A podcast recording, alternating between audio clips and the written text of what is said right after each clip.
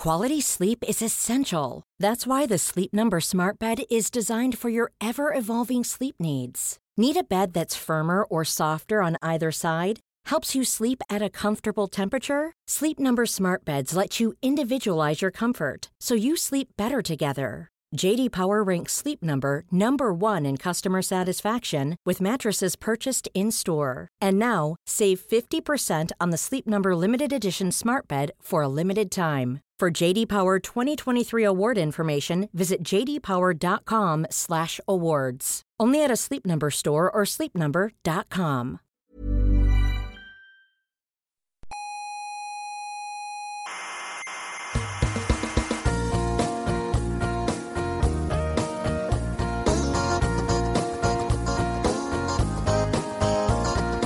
Aquí comienza Coffee Break, la tertulia semanal de la actualidad científica. Newton desmiente la física de Aristóteles. Exactamente. Einstein desmiente la física de Newton. Exacto. Pero ni siquiera ustedes mismos se ponen de acuerdo. No, hay una aproximación paulatina a Soberbios. Científicos soberbios.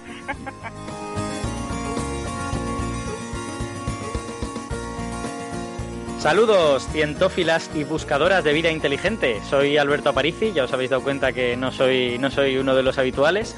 Estoy hablando desde la sala de audiovisuales de mi instituto, del Instituto de Física Corpuscular en Valencia, y hoy hago yo de maestro de ceremonias de Coffee Break. Luego os vamos a contar por qué no vamos a tener a Héctor Socas, que es lo que también ha desencadenado que, esté yo aquí. No os lo voy a spoilear ahora porque me parece que es muy interesante, lo contamos ya cuando, cuando estemos todos.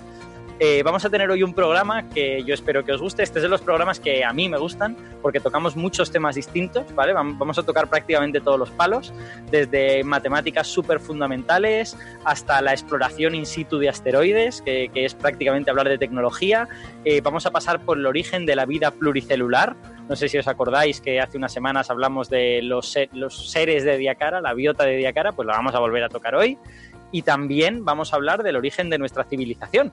Vamos a hablar de cómo se produjo esa transición desde humanos que eran cazadores y recolectores a humanos que cultivaban y vamos a hablar de dos cosas concretas de eso que me parece que os va a interesar. Ahora sí que voy a hacer spoiler, los amantes de la cerveza les va a interesar los detalles que vamos a contar sobre, sobre esa transición. Y antes de presentar a toda la gente que tenemos alrededor de la mesa, que es mesa virtual, porque no tenemos a nadie sentado en, al lado de la mesa de nadie, estamos cada uno en un sitio.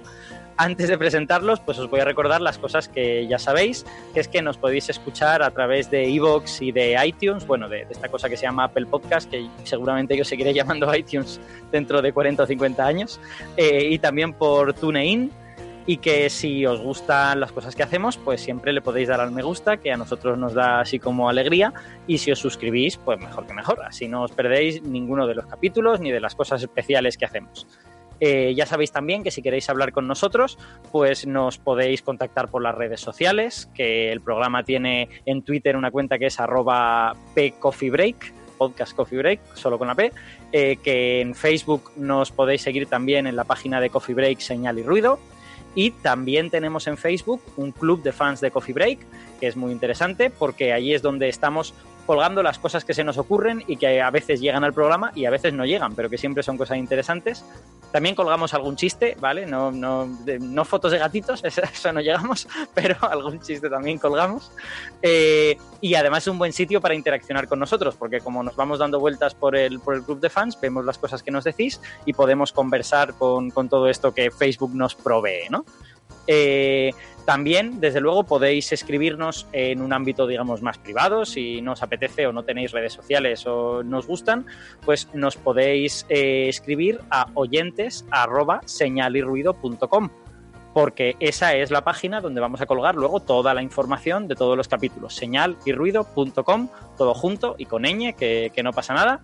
Eh, así que si tenéis preguntas, pues nos las podéis mandar eh, a través de ese correo, oyentes arroba. Nos mola que sea con, eh, con una grabación de audio, si podéis, porque así además lo, lo ponemos en el programa y oímos vuestras voces, pero si queréis también pues, os escribís o lo que os parezca. También sabéis que estamos en varias emisoras de radio. En Canarias estamos en Icoden Daute Radio, en Radio El Día, Radio ECA y Ondas Yaisa. En Madrid estamos en Onda Pedriza. en Aragón en Radio Ebro y también estamos al otro lado del océano, en Argentina, en la FM 99.9 de Mar del Plata. En nuestra web, en señalesruido.com, podéis meteros y podéis ver todos los horarios y todas las frecuencias de estas emisoras.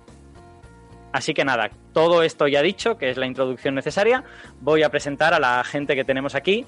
En Canarias hoy ejerciendo de eh, pinche de cocina, de técnico de sonido, de contertulio y de todas las cosas. Tenemos a Carlos Westendorf. Hola Carlos. Hola, ¿qué tal? ¿Cómo estáis todas?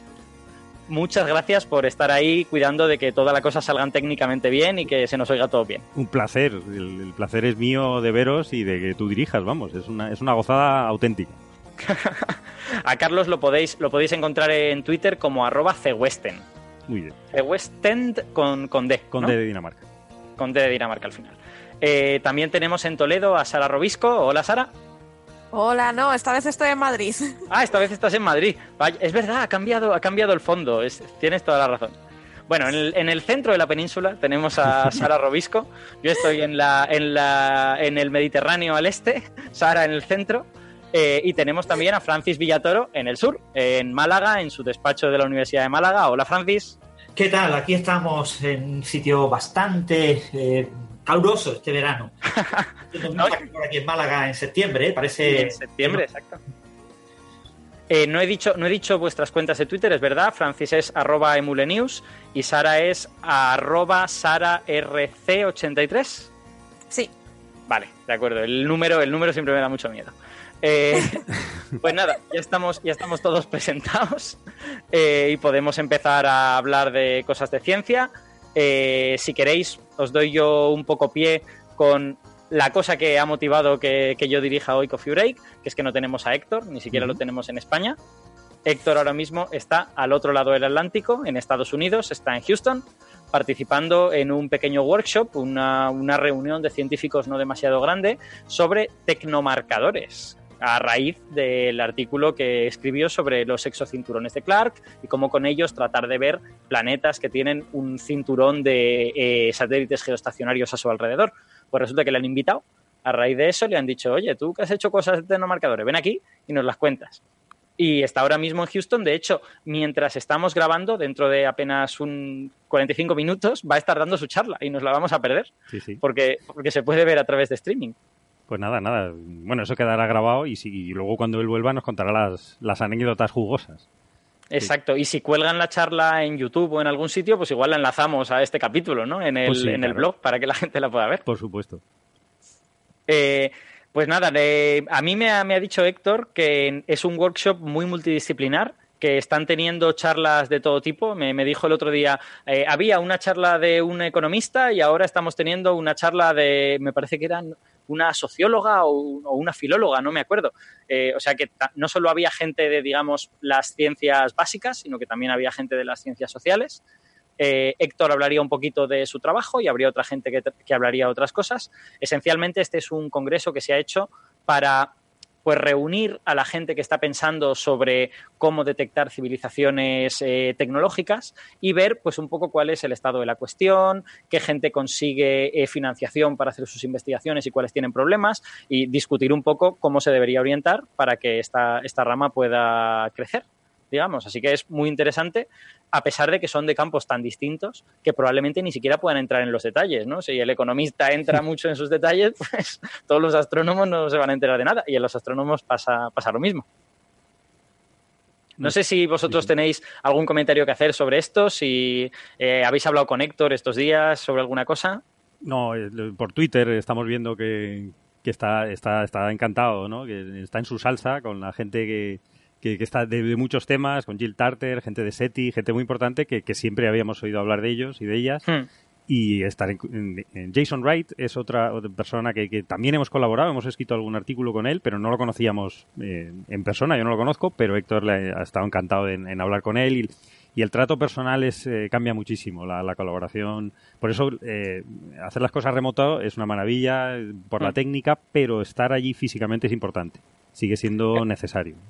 Casi es raro ¿no? que hayáis coincidido en un artículo, porque como este, este campo es tan multidisciplinar, eh, lo, extraño es que se junte gente que haya podido, además, en su investigación súper específica, haber, haber contribuido también. Sí, era un poco por la estrella de Tavi, ¿no? O sea, cuando ah. había algún misterio, pues nos, nos, sumamos todos, ¿no? Desde los solares, estelares, gente de, radio, de, de, todo, de todo, de amplio espectro. Y, está bien que, que, que está haciendo contactos físicos ¿no? en persona, que, es como luego salen las, las colaboraciones mejores y, y cómo se, se, pueden discutir las cosas. ¿no? por correo electrónico, por eh, videoconferencia está bien, se ahorra mucho, pero falla, falla el componente humano, es completamente necesario todavía. Sí, yo tengo la sensación de que ese, ese contacto humano es el que hace que, eh, digamos, tengamos motivación para seguir adelante. Por correo y esto, como es un poco más frío, bueno, pues si te dicen, haz este cálculo, tú haces un cálculo. Pero si la cuestión es tener que sacar ideas, tener que estar discutiendo y tal, ese contacto humano yo creo que es muy, muy importante. Es, es, es necesario, es, es, imprescindible, diría yo. Es decir, que muchas veces dicen, no, es que se gasta mucho dinero en viajes, en investigación, hay, hay gran, gran parte del dinero de la financiación va en, desplazamientos porque es muy caro, efectivamente, mm. tampoco es muy ecológico volar, pero ¿qué le vamos a hacer hasta que haya teletransporte? Que yo, yo soy muy fan del teletransporte, yo nací antes de tiempo y, me hubiese gustado tener teletransporte, pues no. Entonces tenemos que usar el avión y, todavía es, es, es, necesario, o sea, no, ese dinero está bien gastado, es, es una inversión. Hay, hay que desplazarse. Y hay que... tiene, tiene, muy mala imagen, Carlos. Eh, mucha gente dice, se van de vacaciones ahí a, a esos congresos, a sus congresos, y, tienen que poner durante 20 minutos que harán el resto de los días, ¿no? Pues eh, quizá deberían ponerlo en directo todo el congreso para que veas lo que es estar desde las 8 de la mañana hasta las 6, 7 de la tarde incluido los coffee break, los, las reuniones de, de tomarse 20 minutos un café, y en, y en, Estados Unidos son especialmente cortos y a veces no hay ni coffee break, hay uno al, uno al día. Es decir, que y las paradas de comer es una horita cada uno con su sándwich y, seguir hablando de, ciencia. O sea que si yo creo que si los pusiesen en directo 24, un gran hermano de un workshop, eh, cambiaría mucho la apreciación de, de que, bueno, que también te lo pasas bien, te lo puedes pasar bien, puedes ver algún, quizá un día a la semana, eh, si duran una semana, en un día a lo mejor una tarde te da tiempo a, hacer un, viajecito organizado, a ver algo, a ver una cosa local, ¿no? Que, que, que, es interesante para la gente que no, no es de ese sitio. Pero el resto del tiempo es un tostón, ¿eh? Y duele mucho la cabeza de estar prestando atención todo el rato, o sea que... Yo, yo, fijaos, tengo mucho la sensación de que cuando el congreso o la reunión es de algo de tu campo, eh, como que no importa tanto exactamente dónde estés. Pero cuando vas a uno de estos macro congresos en los que sabes que solo te va a interesar a lo mejor un día, que el resto no vas a saber, saber muy bien qué hacer y tal, si te lo organizan en un sitio que es bonito porque puedes hacer una excursión o algo de esto, como que motiva en ese sentido. Y ahí es cuando se van a Hawái y a, todos estos sitios y le dicen estas cosas que dice Francis, ¿no? Claro. En este caso, en el Congreso de Héctor, este de Tecnoseñales, eh, está siendo emitido en streaming por NASA TV, o sea que todos nuestros oyentes pueden verlo probablemente en diferido eh, para disfrutar de las charlas y comprobar si de verdad se ve a Héctor por allí sentado en algún sitio. De hecho, si alguien se, baja el capítulo de Coffee Break súper pronto y lo está escuchando, puede poner ahora nasa.tv y tendrá charlas, porque el día y medio después de que salga este capítulo va a seguir habiendo charlas. Así que lo pueden escuchar si quieren. la de Héctor no, ya habrá pasado, pero... Muy bien, pues si os parece, pasamos a algún otro tema de, la semana. Hay uno muy gracioso que, que, ha señalado Carlos, a mí me ha gustado mucho. Yo la verdad es que creía que era completamente broma y sin embargo es completamente en serio. Es, es, muy gracioso. Hasta, qué punto? O sea, el, titular es Descubren Vulcano, el planeta de Star Trek en el que, en el que nació el señor Spock. y tú dices, esto será una tontería. Esto, no va a tener ningún sentido. Y si ese planeta no existe, si es todo ficción, no sé cuántos. Y resulta que no es tan tontería. No, no, porque... no es, no es. Es, cuenta, cuenta, cuéntalo tú. Es, así, o sea, pero casi es más el titular que otra cosa, porque eh, tienen un, instrumento, el, Dharma eh, Planet Survey, eh, que es que está es un telescopio automático muy pequeñito, de un metro y medio, un metro veintisiete centímetros en, Arizona, que está midiendo cómo se desplaza la luz los espectros de, de, cada una de las estrellas de unas cientos de estrellas cercanas y muy brillantes. Una de, una de esas estrellas da la casualidad que es HD 26965, que eh, da, da también la casualidad que en Star Trek, los creadores de, de la mítica serie de ciencia ficción, pues eligieron esta estrella eh, para eh, ser la, la- la estrella que tiene el planeta en el que nace el Doctor Spock. El- es una estrella que es, que es muy brillante, de una magnitud 4, es decir, se podría ver a simple vista, se puede ver a simple vista, y es un poco elegida posta para que haga un, haya una relación cercana con los, los personajes de, de la serie, ¿no? Eh, nunca habían dicho que era realmente esta estrella hasta una entrevista en Sky en Telescope, pues que le tiraron de un poquito de la manta y dijeron, sí, sí, bueno, es eh, esta, esta estrella que se llama 40 Eridani A, es un sistema triple, son, son tres estrellas, y da la casualidad que con este, este, este sistema de medición de, alta sensibilidad espectral, que mide la luz en diferentes eh, rangos de energía, digamos, lo, que, lo que puede hacer es monitorizar las estrellas continuamente durante muchísimos días y a mucha alta resolución, es decir, con, muchos puntitos. ¿no? Entonces, lo que pueden ver es ese espectro de la luz que viene de, de cada una de las estrellas, cómo se mueve. Entonces, el que ese espectro se mueva nos está indicando una cosa. Nos está indicando posiblemente varias cosas, ¿no? Nos está indicando... Espera, espera un momento, Sí, cuando sí. hablas de se mueve, quieres decir que se corre al azul y se corre Sí, al rojo. ¿no? efectivamente, se desplazan los valores de la longitud de onda, los diferentes valores de la longitud de onda, la suma de longitudes de onda, de energías, digamos, de la luz, es el, lo que llamamos el espectro. Ese espectro tiene unas longitudes de onda, pero con- comparados con el laboratorio, esos tienen unos pequeños movimientos. En un, en un movi- en un momento están en un sitio y en un momento están en un sitio más corrido hacia el azul o hacia el rojo. Y eso tiene que ver con desplazamientos. ¿Con desplazamientos de qué? Pues puede ser, si una estrella tiene planetas alrededor, los planetas giran alrededor de las estrellas, pero es- eso es un poco simplista. Realmente es todos los objetos giran alrededor de un centro de masas. La estrella también se desplaza. Entonces, como la estrella también se desplaza muy poquito, eso es, un, es, un- es muy sutil, por eso necesitamos estrellas tan, tan brillantes, ese desplazamiento de la luz, esas oscilaciones, digamos, de la luz, variaciones de la luz por efecto Doppler, hacia el azul y hacia el rojo, pues es lo que nos está indicando que esa estrella se está moviendo por algún motivo, ¿no? Y eh, llegan a la conclusión de que es, por lo menos, eh, es- es- este método de la eh, velocidad radial te da mínimos, un mínimo de cuál es el objeto que está perturbando a la estrella, ¿no? Y sacan un- un- una perturbación de un objeto de una supertierra, de unas 8,47 masas terrestres, ¿no? Eso es, es una de las posibilidades, ¿no? Y como tal ha salido pues, pues muy bien. Eh, es, una posible detección de un planeta, de una supertierra. No sabemos eh, exactamente de qué está, de qué está hecho, porque este, este método no, no, te- no- no estamos viendo la luz de ese planeta, estamos viendo la perturbación sobre la luz de la estrella. Es un efecto muy sutil y podemos saber pues un mínimo de, de masa, ¿no? Podría ser más masivo y podría ser algo gaseoso incluso, es decir.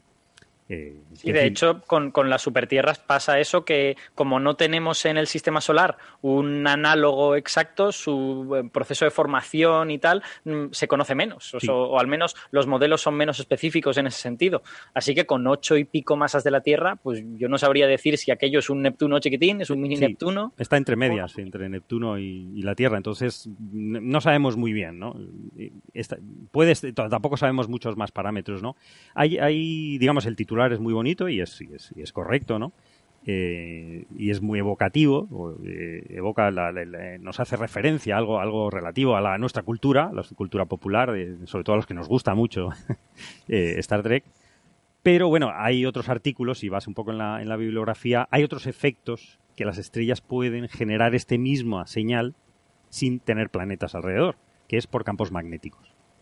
Y en este caso, viendo un poquito el artículo, simplemente entrando un pelín en detalle, vemos que hay otros autores que eh, asocian estos mismos perturbaciones, estas mismas eh, corrimientos del espectro, movimientos al azul y al rojo, a la actividad estelar de esta estrella. Y es una estrella, curiosamente, muy parecida al Sol. Es una enana de tipo K, un poquito, un poquito más fría que el Sol, y eh, pues mm, un 80% del, del tamaño del Sol y con un ciclo magnético de 10 años que, que han, han detectado. ¿no? Eh, que tenga un ciclo magnético pues es completamente previsible, pero las manchas que se generan en, en- en los ciclos magnéticos de las estrellas pueden producir este mismo corrimiento al azul y al rojo de la luz. Con lo cual puede, de hecho, enmascara un poquito el tamaño del planeta y eh, hay ciertas sospechas, ¿no? Eh, los, los, más magnéticos, los que tiramos más hacia, hacia, el Sol y hacia la actividad solar y estelar en este caso, eh, estaríamos siempre apostando por el campo magnético.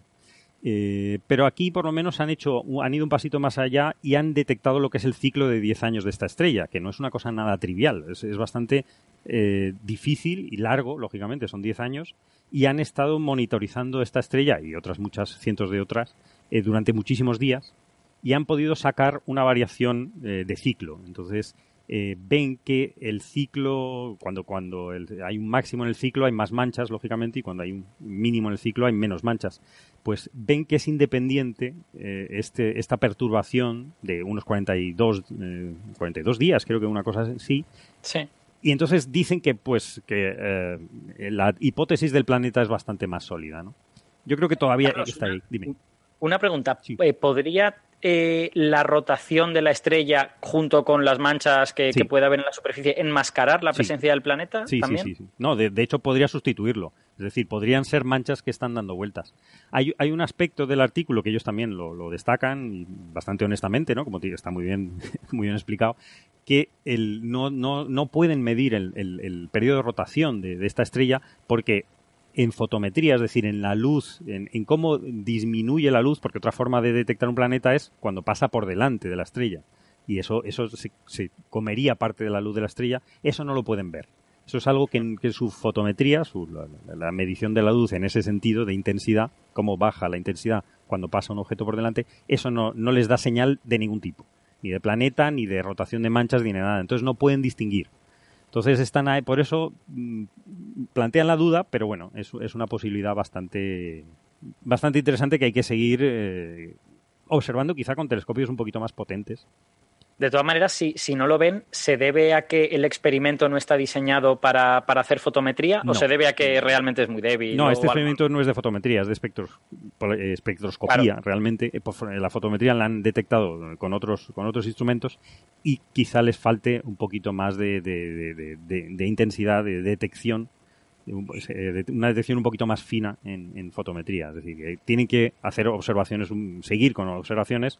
De todas formas, eh, no es un, no es un, aparte del tema romántico de, de, 40 Eridania, tampoco es un planeta especialmente atractivo. Como estos se han detectado miles. O sea que, pero en fin, eh, es simple, pero es interesante como prueba del método. El prueba del método de las, de las velocidades radiales es interesante saber cuándo estamos en el límite de que sí podemos detectar o que no. Entonces, este, este caso puede servir eh, como eh, piedra angular un poco para calibrar los, los instrumentos. O sea, que en eso ya, ya simplemente en eso es muy interesante.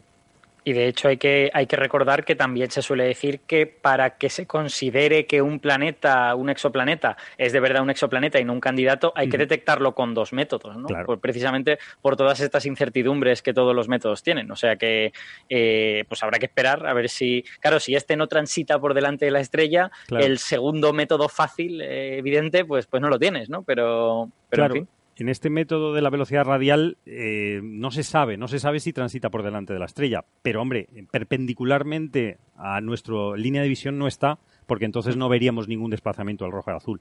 Hay, hay cierto ángulo de la órbita del supuesto planeta alrededor de esta estrella que sí podría hacer que pasase por delante o no. Es decir, que eh, hay, hay, una posibilidad, ¿no? Habría, habrá que seguir investigando. Sí, no estoy seguro si con la generación de telescopios extremadamente grandes, esta que se va a hacer en la, en la próxima década, como esta es una estrella relativamente cercana, si a lo mejor se podría aspirar a, identificar la luz del planeta, no lo sé. Eh, si transita, sí.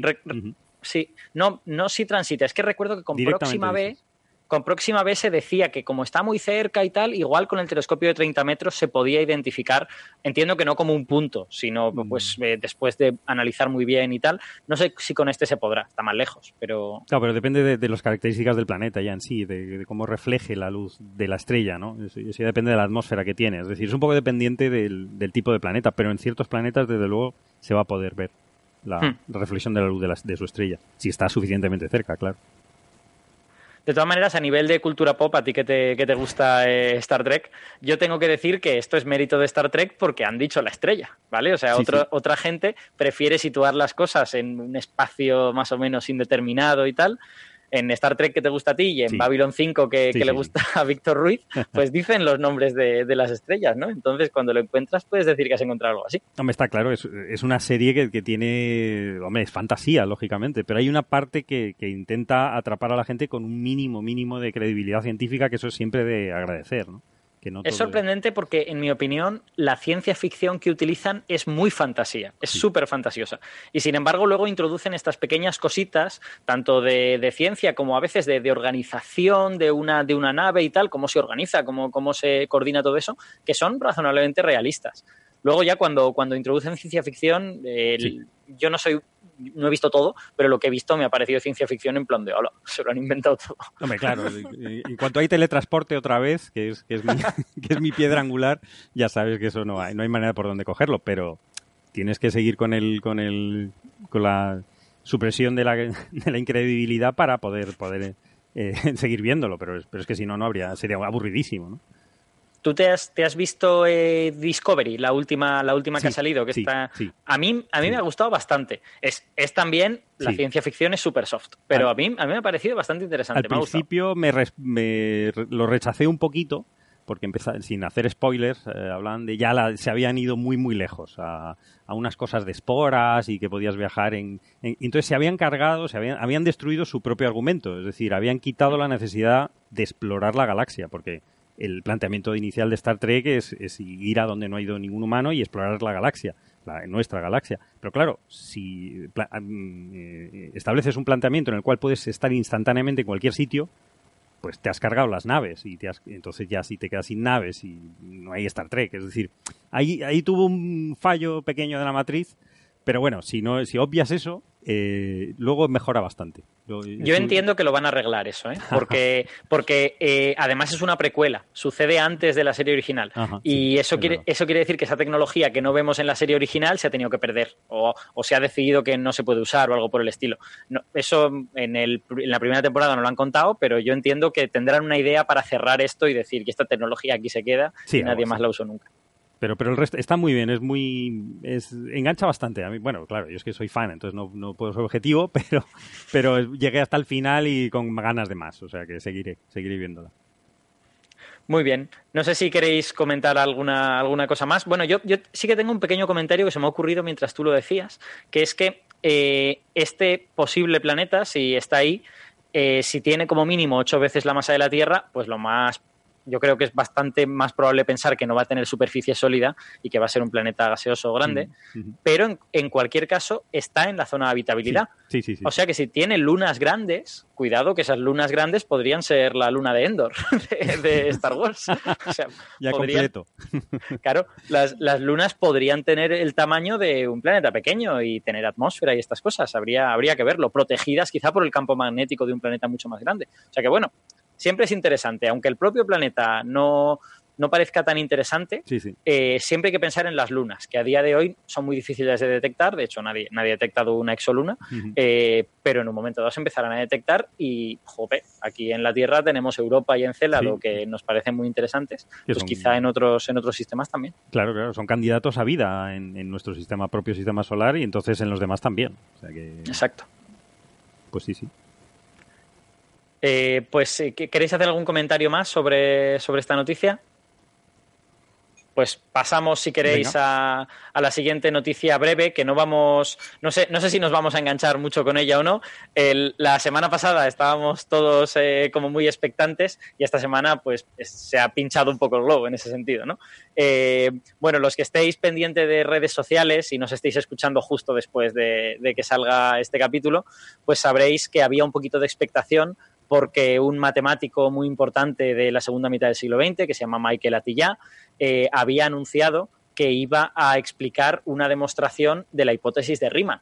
La hipótesis de Riemann es un problema matemático eh, absolutamente mítico que planteó Bernhard Riemann a mediados del siglo XIX, en el año 1859, y que tiene implicaciones muy profundas en teoría de números. Y es un problema que interesa mucho a los matemáticos, que es súper interesante, que mucha gente lo ha intentado demostrar y no lo ha conseguido.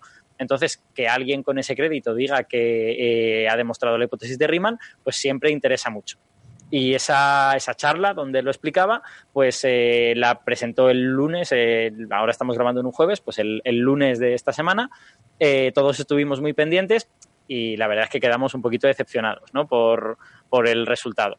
si queréis, vamos a explicar primero lo que es la hipótesis de Riemann y luego hacemos un breve, un breve comentario de cómo fue la charla y tal. Francis, ¿quieres, ¿quieres comentar tú sobre la hipótesis?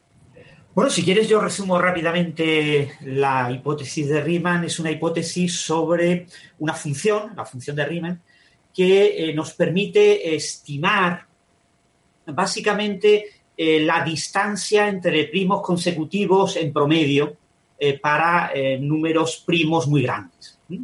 Es decir, a veces se vende, a veces se dice que la función de Riemann va a permitir obtener una fórmula para predecir dónde se encuentran los números primos en realidad lo que tenemos es una especie de, región, ¿no?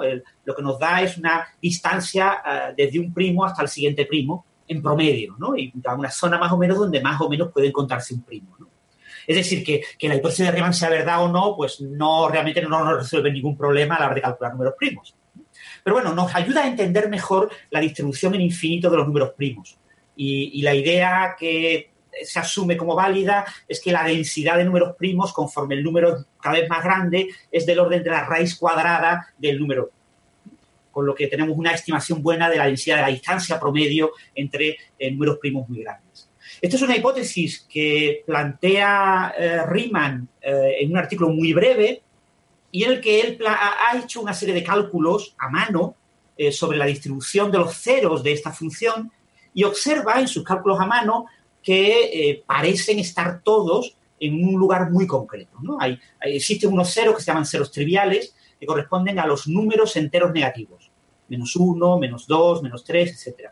Y después existen unos ceros colocados, en esto es una función variable compleja, en el plano complejo, tiene parte real y parte imaginaria, eh, tanto la, la, variable como el resultado de la función, pues eh, esos ceros se encuentran en la recta, se llama la línea crítica, con parte real exactamente igual a un medio.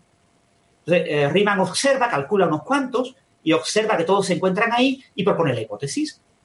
Planteo la hipótesis de que como me conviene que la densidad de números primos siga eh, una distribución de tipo raíz cuadrada, pues conviene que todos los ceros de la función de Riemann estén en ordinada, en parte real, exactamente igual a un medio, en esta línea crítica. Lo que pasa es que él solo es capaz de demostrar que se encuentran esos ceros eh, no triviales, los que no corresponden a, parte a números reales negativos, eh, con parte entera negativa, eh, se encuentran en entre parte real igual a cero y parte real igual a uno. Es decir, hay lo que se llama una banda crítica. Y entonces lo que plantea como hipótesis de Riemann es que se encuentran exactamente justo a la mitad, en la línea crítica. Este problema parecía muy fácil, parecía un problema de... Son estos problemas matemáticos que son relativamente fáciles de describir y que aparentemente son muy fáciles y muchos matemáticos dijeron, venga, vamos a resolverlo.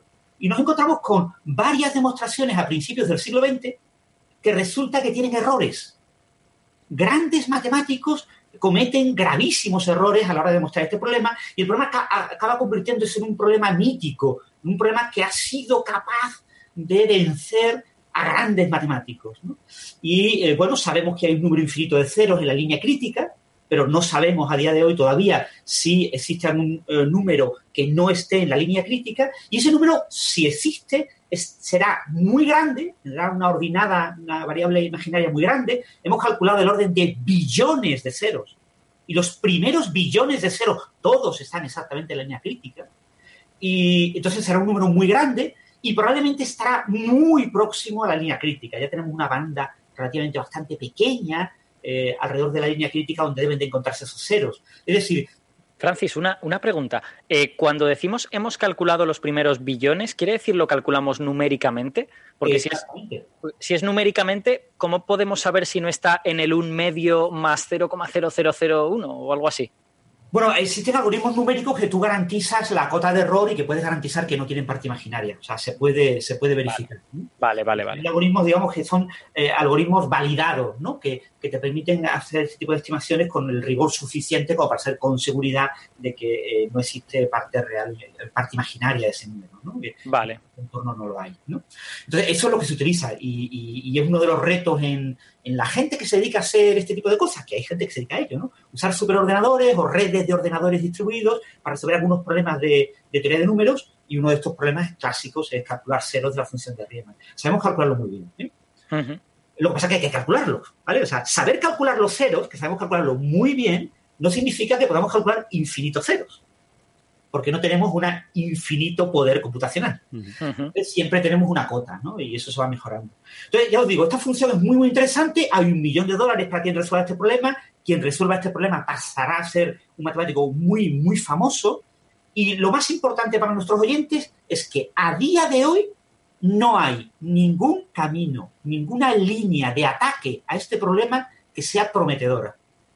En matemáticas, nunca un matemático obtiene un resultado de la nada. Siempre un matemático obtiene un resultado culminando una línea de ataque, culminando un trabajo de muchos matemáticos durante mucho tiempo.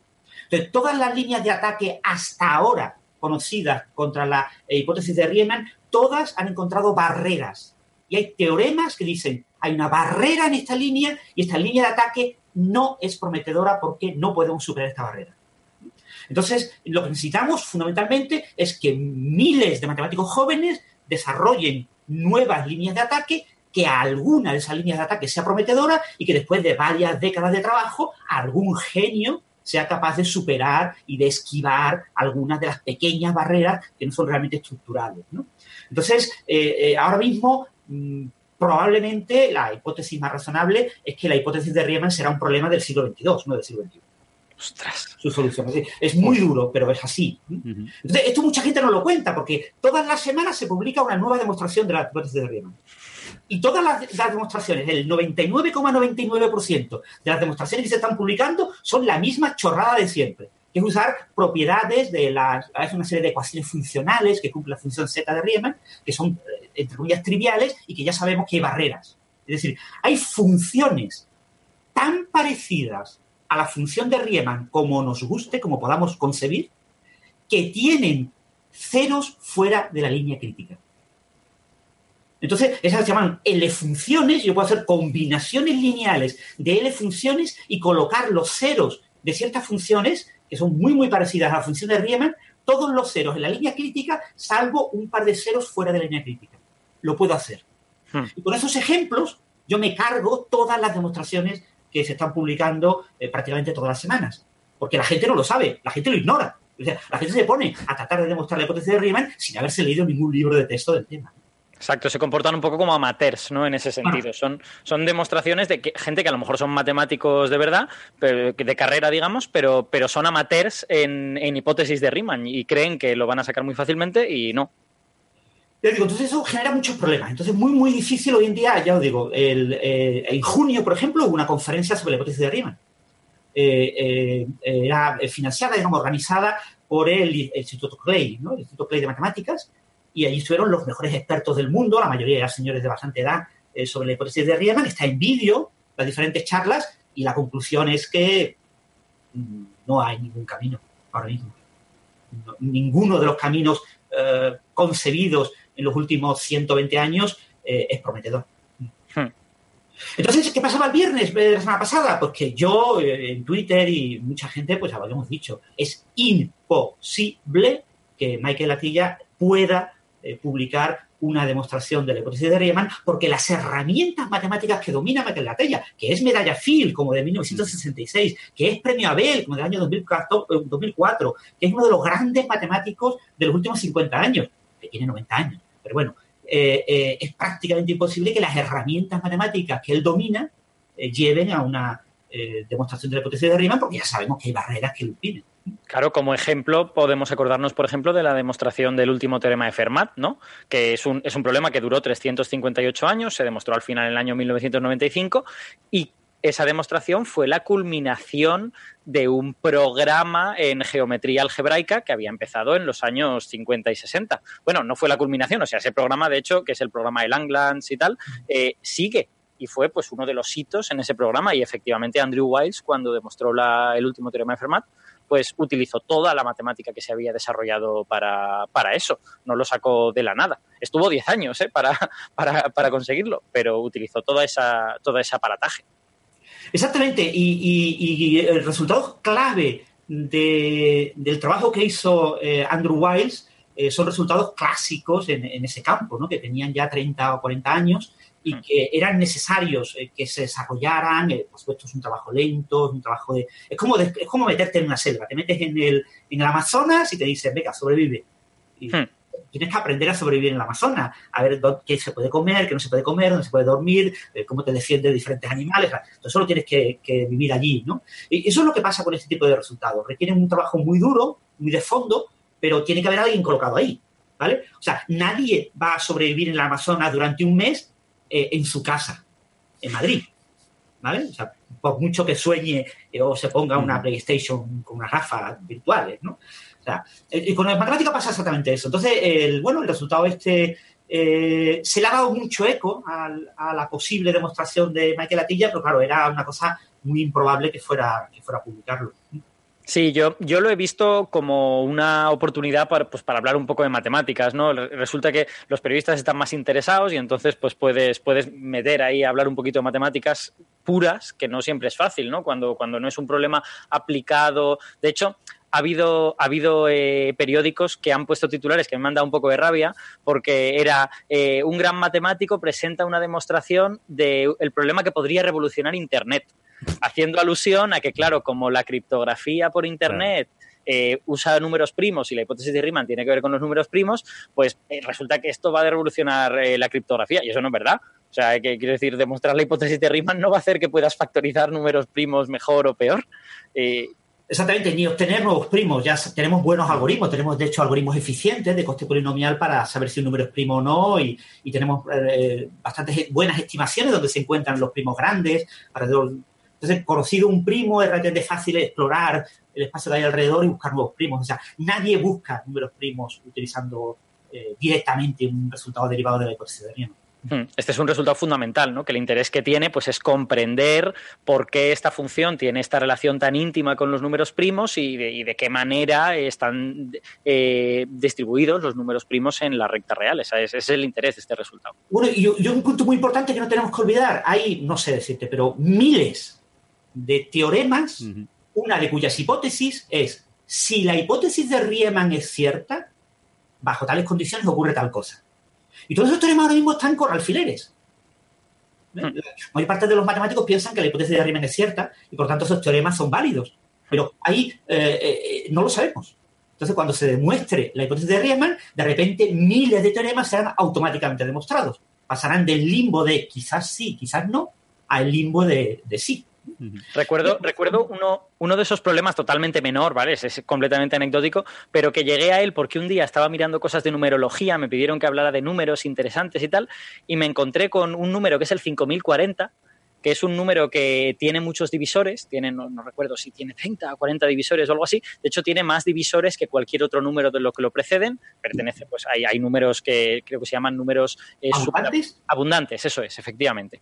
Eh, y resulta que este número pues tiene un recorrido histórico porque Platón había señalado, no sé si en la República o en qué texto, que era un número apropiado para que hubiese ese número de familias en una ciudad porque al tener tantos divisores, tú siempre puedes distribuir el trabajo entre muchos grupos diferentes, entre 17, entre 13, entre, los que quieras. Entonces, estuve mirando y resulta que ese número eh, no solo tiene eh, muchos divisores, sino que hay una función que se llama función número de divisores, que trata de, básicamente es como, como esto de eh, número de primos, ¿vale? Que te dice, dado un número, cuál es el número de divisores esperable de ese número que, vale tanto. Y es una función que no acierta, pero te da, de promedio, te da un resultado correcto. Por ejemplo, con los primos siempre falla. Los primos solo tienen uno, ¿no? Pues hay solo un puñado para los cuales tienen más divisores de los que esa función les da. Y el 5040 es el más alto si la hipótesis de Riemann es cierta. si la hipótesis de Riemann es cierta, no hay ningún otro más mayor que el 5040 que tenga más divisores que tal. O sea que bueno, eh, como estos resultados hay muchísimos, ¿no? Que muchos son anecdóticos y, y otros son más interesantes, ¿no?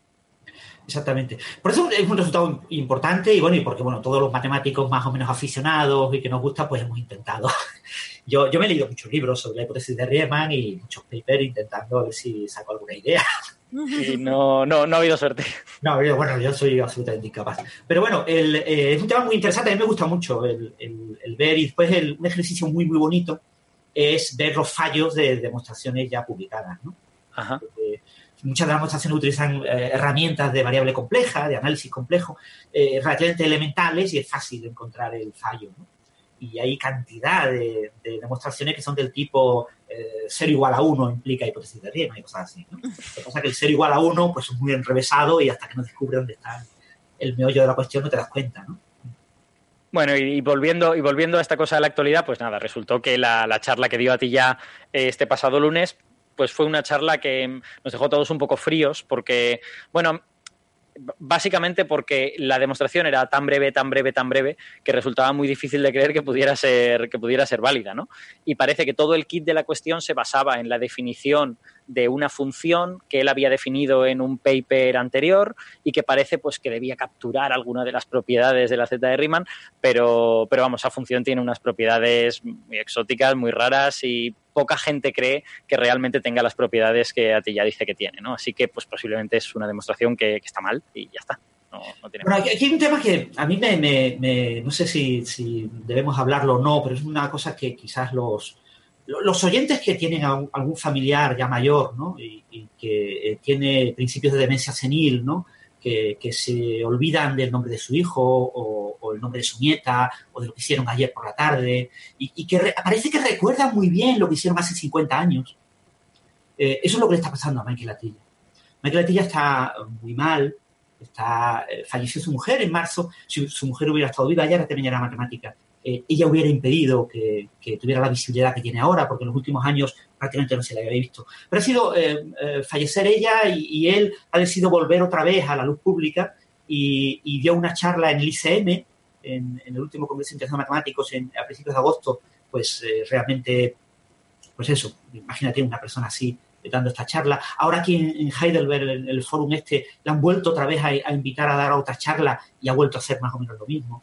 Es decir, estamos hablando de una persona que, ya no es eh, un gran matemático. Es decir, eh, Michael Atilla, el gran genio de la matemática, ya se nos ha ido, ya no lo tenemos con nosotros. Lo que tenemos es una persona eh, con 90 años, casi 90 años, con una situación familiar complicada. Entonces, yo cuando leí el, artículo de cinco páginas, muy breve, cuando empiezas a leerlo y dices, pero, ¿qué estoy leyendo? O sea, entonces, eh, se, me dio un, como un vuelco en el corazón, ¿no? Sentí una, para mí fue una situación muy triste, ¿no? De, leer eso y, y, hombre, no me puse a llorar, pero me, daba una, me daba una sensación de dolor, ¿no? en Twitter he llegado a decir que esto era como un poema al dolor escrito por un matemático, ¿no? Los matemáticos no son poetas que puedan escribir poesía eh, como cualquier otro poeta, ellos escriben poesía con, con, un lenguaje matemático realmente eh, es son cinco páginas eh, absolutamente eh, sin sentido de punto de vista formal. O sea, son, ha habido algunos matemáticos que han intentado por, en redes sociales, en, foros, etcétera, tratar de entender. pero ¿cómo vas a tratar de entender algo que no tiene... Es como la vida son como los ríos, ¿no? Y tratar de entender por qué la vida es un río, ¿no? Y tú dices, pero vamos a ver, pues, la vida son como los ríos, es eh, pura metáfora, ¿no? Y esto es una metáfora del dolor y de una persona que ha perdido eh, ese sentido. Entonces, Michael Atilla eh, ha recordado, por la razón que sea, un trabajo que él hizo entre 1959 y 1961 con un matemático, eh, que escribió un libro sobre eso en 1966. Por alguna razón le ha venido a la cabeza eso. Y entonces ha dicho, bueno, yo trabajé con Hilsebrod en la función de Todd y Todd es una persona a la que yo admiro, que era uno de mis, de mis referentes en aquella época, uno de mis maestros. Entonces, eh, la función de Todd eh, tiene que, la función de Todd no existe, existen los polinomios de Todd. La función de Todd es una función que tiene ciertas propiedades, son propiedades sin sentido. ¿Vale? Eh, eh, y, a partir de ahí empezaba a jugar, entonces dice, bueno, esto imaginemos que fuera una función analítica, vamos a llamarle débilmente analítica, y, voy a jugar ahí, y empieza, empieza a balbucear, y, bueno, pues la demostración básicamente que nos muestra el artículo es una demostración de tipo 0 igual a 0 implica la hipótesis de Riemann. Mm. Una tautología implica la hipótesis de Riemann. Y la tautología es extremadamente eh, en el aire. O sea, no tiene, es como una nube, no tiene ningún sentido, ¿no? Porque eh, es una tautología que relaciona la función de todo con la función z de Riemann, pero sin, ningún tipo de, pie de cabeza, ¿no? Eh, básicamente la demostración de producción al absurdo, si existe un cero fuera de la línea crítica, yo evalúo una función llamada función de Todd en la función z de Riemann en ese cero y al resultado le resto 1. Como la función, eh, esa función global, la de tot menos 1, eh, observo que aparentemente si fuera una función razonable y estuviera bien definida, en el origen vale 0, pues eh, por arte de magia, pues la función tiene que ser 0. ¿Por qué? Pues, y él habla de la función definida en un rectángulo que no incluye el 0 y que ahí se mm. comporta como un polinomio. Y dice, no, no, pero como el 0 vale 0, pues automáticamente en el rectángulo tiene que ser idénticamente igual a cero y por lo tanto la función de Todd tiene que ser idénticamente igual a 1, pero la función de Todd no puede ser idénticamente igual a 1, porque la que yo he elegido es una función que en 1 vale 1 y en pi vale el inverso de la constante de estructura fina. Hmm. Entonces, eh, en pi vale un valor distinto a la unidad, con lo que automáticamente tiene que ser distinta de 1. Luego, esto es una contradicción, ¿vale? Una contradicción. Entonces, ¿cuál era mi hipótesis de partida? Que había un cero fuera de la línea crítica. O sea, esto no tiene absolutamente ningún sentido. La, función de Todd eh, es una función, bueno, los, polinomios de Todd son unos polinomios relativamente bien conocidos. Y, bueno, hay toda una serie de. Eh, bueno, son. Eh, no sé si habéis, sabéis o los oyentes saben algo sobre funciones generatrices de series de números. Hay una función cuyo desarrollo de serie de potencias los coeficientes de la serie de potencia me dan una sucesión de números. Entonces, los básicos, por ejemplo, los números de Bernoulli. Hmm.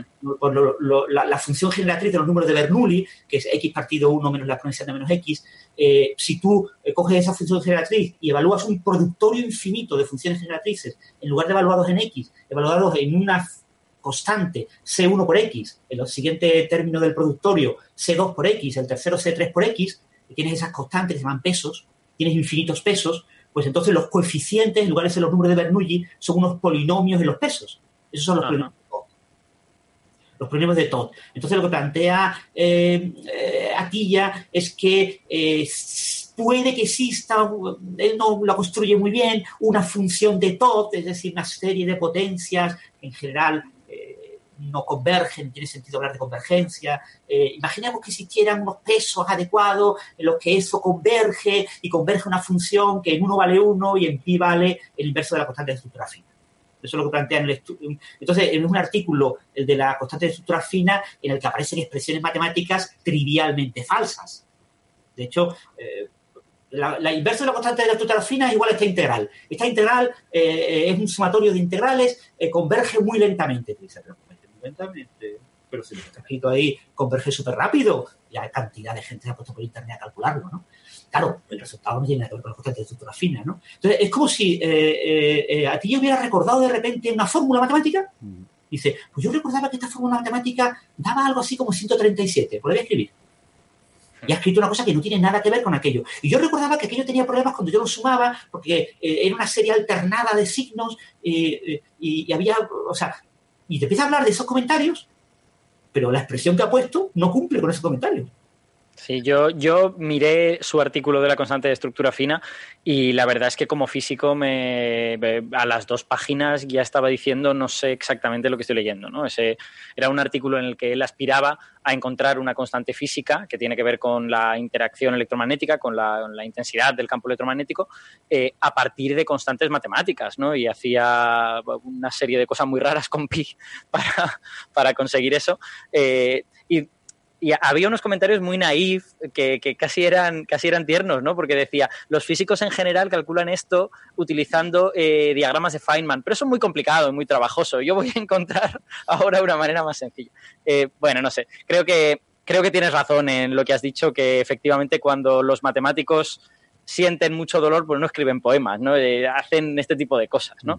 Eh, y además creo que está bien que lo digamos, ¿eh? que, que, no sea una cosa de, bueno, no, no vamos a decir nada para, pues bueno, en fin, los matemáticos también son personas, les pasan cosas que a las personas nos pasan y ya está. Y a, y a, ti ya pues posiblemente le está pasando una de estas cosas y creo que es muy atinado señalar que efectivamente en los últimos años pues él había, no había tenido mucha exposición pública y ahora de repente pues vuelve a tenerla, ¿no? Y, seguramente no sea casualidad. Sí, lleva como 10 años publicando algún que otro artículo muy suelto eh, con graves errores. Hmm. O sea, que eso es un proceso de degeneración más o menos. Lo que pasa es que, claro, ha estado publicando artículos, ¿no? Entonces te encuentras artículos en revistas eh, publicados por aquí ya pues, hace 3, 4, 5 años que tú dices, pero ¿cómo han podido aceptar los revisores este artículo? pues por respeto, por respeto a la persona ¿no? que hay detrás del artículo posiblemente, ¿no? Esto que, esta demostración de la hipótesis de Riemann la envió a Archive y ahí se lo rechazaron. Ostras. Y bastante enfadado con eso, ¿no? Eh, eh, yo digo, yo personalmente creo que los organizadores de lo de Heidelberg tenían que haber cuidado esto y, haber evitado. Sí. Quizá haberlo hecho a puerta cerrada, ¿no? Eh, haberlo hecho primero a puerta cerrada y luego, si hubiera salido bien la cosa, decir, mira, esta persona ha hecho esto y tal, pero a priori ponerlo en público no, no mm. queda bien, sobre todo para la persona, ¿no? Los organizadores afirman que ellos en realidad de matemáticas no saben, que ellos a lo que se dedican es a juntar gente, porque este es un foro en el que básicamente se juntan a estudiantes muy jóvenes y muy prometedores y brillantes con gente eh, a veces mucho más mayor, pero que es muy importante en ese campo de investigación y sirve pues para que hablen y haya una comunicación entre generaciones. Entonces ellos, bueno, se escudan diciendo esto, pero yo creo que efectivamente su obligación es saber estas cosas y, de alguna manera proteger, no, no, sé si es proteger la reputación de Atilla, o sea, de Atilla, pues como dice Francis, pues es la persona que es y ya, no es la persona que era y ya está, pero, pero evitar este tipo de cosas, yo creo, yo creo que habría sido razonable. Sí, en, esta charla, en las charlas de Atilla, no sé si en todas, pero eh, fundamentalmente lo que había eran estudiantes de informática. Imagínate, estudiantes de informática escuchando pues, a un señor mayor poniendo fotos de matemáticos famosos, hablando de una cosa como la hipótesis de Riemann, que nadie sabe muy bien lo que era, y, de repente presentando una transparencia y diciendo que había demostrado que era obvio en su transparencia. La transparencia contiene, por ejemplo, varios errores respecto a lo que publica después en el artículo. O sea, eh, se ve que, pues, no, no, está bien. En fin, bueno, eso no, no queremos eh, terminar así con un ambiente muy triste. Esto, bueno, es, es, algo humano que le sucede, que le sucede a las personas. Por lo menos nos sirve pues para hablar de matemáticas y de y de qué es hacer una buena demostración y qué es hacer una mala demostración en matemáticas. Yo creo que eso, eso es lo que hay que sacar de, de toda esta historia. Eh, y nosotros ahora, si os parece bien, pues vamos a despedirnos de la gente que, que nos está siguiendo por la radio y luego seguimos con otros temas en el podcast no os lo perdáis porque vamos a hablar, ya os digo, del origen de los animales, vamos a, vamos a hablar un poquito de Naucas, donde estuvimos Francis y yo, y os vamos a recomendar cosas que, será muy interesante que veáis. A mí hay cosas que me han gustado mucho en este Naucas, y vamos a hablar de la cerveza, eh, que no quiero, no quiero decir exactamente lo que es para no hacer spoiler. Así que los que nos estáis oyendo en la radio, buscad el podcast y lo, y lo ponéis también y no os perdéis nada de esto. Venga, hasta luego. Hasta luego. Chao.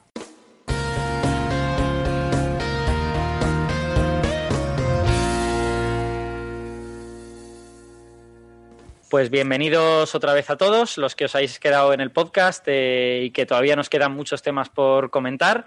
Así que eh, vamos a ir con el primero, ¿no? Eh, queríamos primero hacer pues, una reseña de Naucas 2018, que es esta reunión de divulgadores a nivel de España, que siempre nos juntamos una vez al año en Bilbao, en el evento que organiza Naucas, junto con la Universidad del País Vasco, la Cátedra de Cultura Científica de la Universidad del País Vasco, que pone un montón de esfuerzo en hacer esto y que la verdad es que todos los años son experiencias, al menos para, para los divulgadores, que yo creo que vivimos una experiencia un poquito diferente a la del público, para nosotros es algo espectacular. Yo no me lo perdería ningún año a no ser que estuviera muy enfermo o algo, o algo por el estilo. Porque nos juntamos ahí, vemos charlas de, gente a la que a lo mejor solo vemos una vez al año, hablamos un poco de ciencia, hablamos un poco de las cosas que hacemos. Y todo esto lo hacemos para 1.500 o 2.000 personas que han llenado este año el Palacio Euskalduna en Bilbao y que han estado pues atendiendo a todas estas charlas, viendo las cosas que no eran charlas, que ahora hablaremos y interaccionando un poco con este ambiente, ¿no? Porque siempre eh, los divulgadores están ahí, pero la gente va y les pregunta cosas y hay eh, coffee breaks, precisamente. hay coffee breaks en los que salimos todos ahí fuera y la, y la gente te, te puede preguntar lo que quieras. Yo creo que es un ambiente súper chulo. A mí eh, no sé si, creo que este es el tercer Naucas ya al que voy, no sé si tercero o cuarto, nunca me acuerdo cuál fue el primero. Eh, y a mí me encanta, yo ya os digo que no me lo perdería por nada. Eh, Sara, Carlos, ¿vosotros habéis estado alguna vez? No, nunca. No, yo he estado solo en Naucas Valladolid, pero en ah. Naucas Bilbao no. En Naucas Pucela, no, yo, yo solo he estado en el, en el Naucas de, Bilbao. Sé que se ha hecho en La Coruña, se ha hecho en Logroño, en Pamplona, eh, pero yo no he estado en, ningún otro más que en el de Bilbao. Pues os recomiendo que vayáis. el año que viene, a ver si os animáis y os pilláis el fin de así, porque siempre, siempre es un viernes, antes era viernes, sábado, y poco a poco ha, habido, ha, ido expandiéndose, ¿no? Ahora hay, ahora hay una sesión los jueves, que es más técnica, que es de científicos hablando de sus cosas, y esas, eh, de sus, de sus trabajos, no de sus cosas, no de cuando están cocinando, sino de, sino de sus trabajos científicos. Eh, yo esa me la perdí porque llegaba el, el jueves por la tarde, eh, y además el domingo también hubo una sesión para niños, lo que se llama Naucas Kids, y yo eh, estuve también en una especie de evento paralelo, evento satélite, que es Escenio, que era un evento sobre de divulgadores en nuevos formatos. Digamos que tenemos en, en Escenio, es una plataforma en la que hay pues, muchos youtubers, muchos podcasters, gente que se dedica a hacer ilustración científica, que hace divulgación mediante las ilustraciones, gente que incluso se dedica a pensar en crear juegos eh, con, con, un fundamento científico que te permiten aprender. Y eso también fue el domingo, o sea que si tenéis mucho tiempo libre podéis iros el jueves por la mañana y estar hasta el domingo por la tarde escuchando cosas muy distintas de ciencia en Bilbao. Tiene muy buena pinta. Y, yo he de confesar que yo soy de los que estuvo los cuatro días. ¿eh? Yo llegué el jueves por la mañana y me fui el domingo por la noche. Hiciste, hiciste bien, yo si, hubiera, yo si hubiera podido lo habría hecho también, pero lo que pasa es que me, buscaron ese vuelo, eh, también tenía trabajo que hacer aquí en Valencia y dije, bueno, pues mira, me voy a perder la sesión de la tarde y ya está. Mira, ¿y lo de escenio eso se puede ver eh, online? Se supone que lo han de subir, pero no lo han subido todavía. Ah, Estamos, eh, esto lo graba, todo lo graba la ETV, la, eh, cadena autonómica vasca, y lo suben a su web. Eh, y normalmente lo suben muy rápido. De hecho, los vídeos de, de Nauca lo suben muy, muy deprisa. Y el de Stenios están demorando un poco, no sabemos muy bien por qué. Tampoco queremos, o sea, tampoco queremos estar ahí agobiándoles, oye, oye, oye, publica nuestro vídeo. Pero en un momento dado, pues les tendremos que recordar a ver, a ver si lo publican. Porque además en, en Escenio se hacen muchas cosas, ¿vale? Los youtubers tienen un espectáculo por su cuenta, los podcasters otro, tal y cual. Y eh, yo con Ignacio Crespo y Arcadi García, que formamos, bueno, y Sandro Ortonoves, que formamos el Aleph, pues hicimos un mini Aleph. Hicimos un, un Aleph de 10 minutitos y si nos lo dan, pues lo grabaremos, y lo, cogeremos el audio y lo subiremos ahí al podcast, que yo creo que está, que está gracioso lo que hicimos. Eh, pero vamos, sí, se, normalmente se puede ver todo por internet y seguro que lo de Escenio pues lo terminarán subiendo, será que están liados con otras cosas y ya está. No, yo tengo ganas de verlo también. Porque sí, me gusta mucho el hecho de que estás viendo, están haciendo la charrea y tú estás enseguidita la suben, o sea, puedes verlo en casa en streaming hmm. sin ningún problema, es una gozada. Yo creo que se han dado cuenta, esto antes no lo subían tan rápido, pero yo creo que en los dos últimos años se han dado cuenta que la cantidad de gente que no se puede desplazar a Bilbao, pero que está muy interesada, es muy grande y que si aprovechan, digamos, la ola de en redes sociales estamos hablando de esto para que la gente también pueda escuchar las charlas poco tiempo después, pues tiene más visionados y tiene más, más repercusión. Yo creo que hacen bien en, subirlo rápido en ese sentido. Porque si no, bueno, pues si te esperas ya la semana siguiente, pues la gente vuelve a trabajar, se mete en otra dinámica y a lo mejor no se acuerda, ¿no? Así que yo creo que está muy bien hecho y que y me alegro de que lo hagan así. Sí, sí, yo, yo estoy viendo poquito a poco, no he llegado ni a la mitad de, los, de las exposiciones y ahí son cada vez son mejores, o sea, de, un AUCAS a otro eh, está, está fantástico. Bueno, la, no sé, y me encanta también que la, que es muy feminista, es decir, eh, hmm. ahora hay casi más mujeres, es fantástico, o sea, que cómo tiene que ser. Se ha, se ha, hecho un esfuerzo grande en los, en los dos últimos años o tres para, para que fuera viendo cada vez más mujeres. Este año, y yo si tengo que sacar el puntito crítico negativo, diré que como ha, ha, habido varios de los veteranos que no han podido venir por motivos diversos, por motivos personales, por cosas de trabajo tal y cual, yo he echado de menos un poco ese impulso que la gente con mucha experiencia da. porque efectivamente se invita a personas que, que igual pues es la primera vez que vienen o, han estado de público una vez y les invitas y tal, y eso está muy bien, porque deben romper mano y deben darse cuenta de lo que es actuar en Naucas, ¿no? Pero lo normal es que esas charlas de primerizo pues, no salgan tan bien como la de los veteranos, ¿no? Y ya está, si es lo más normal del mundo.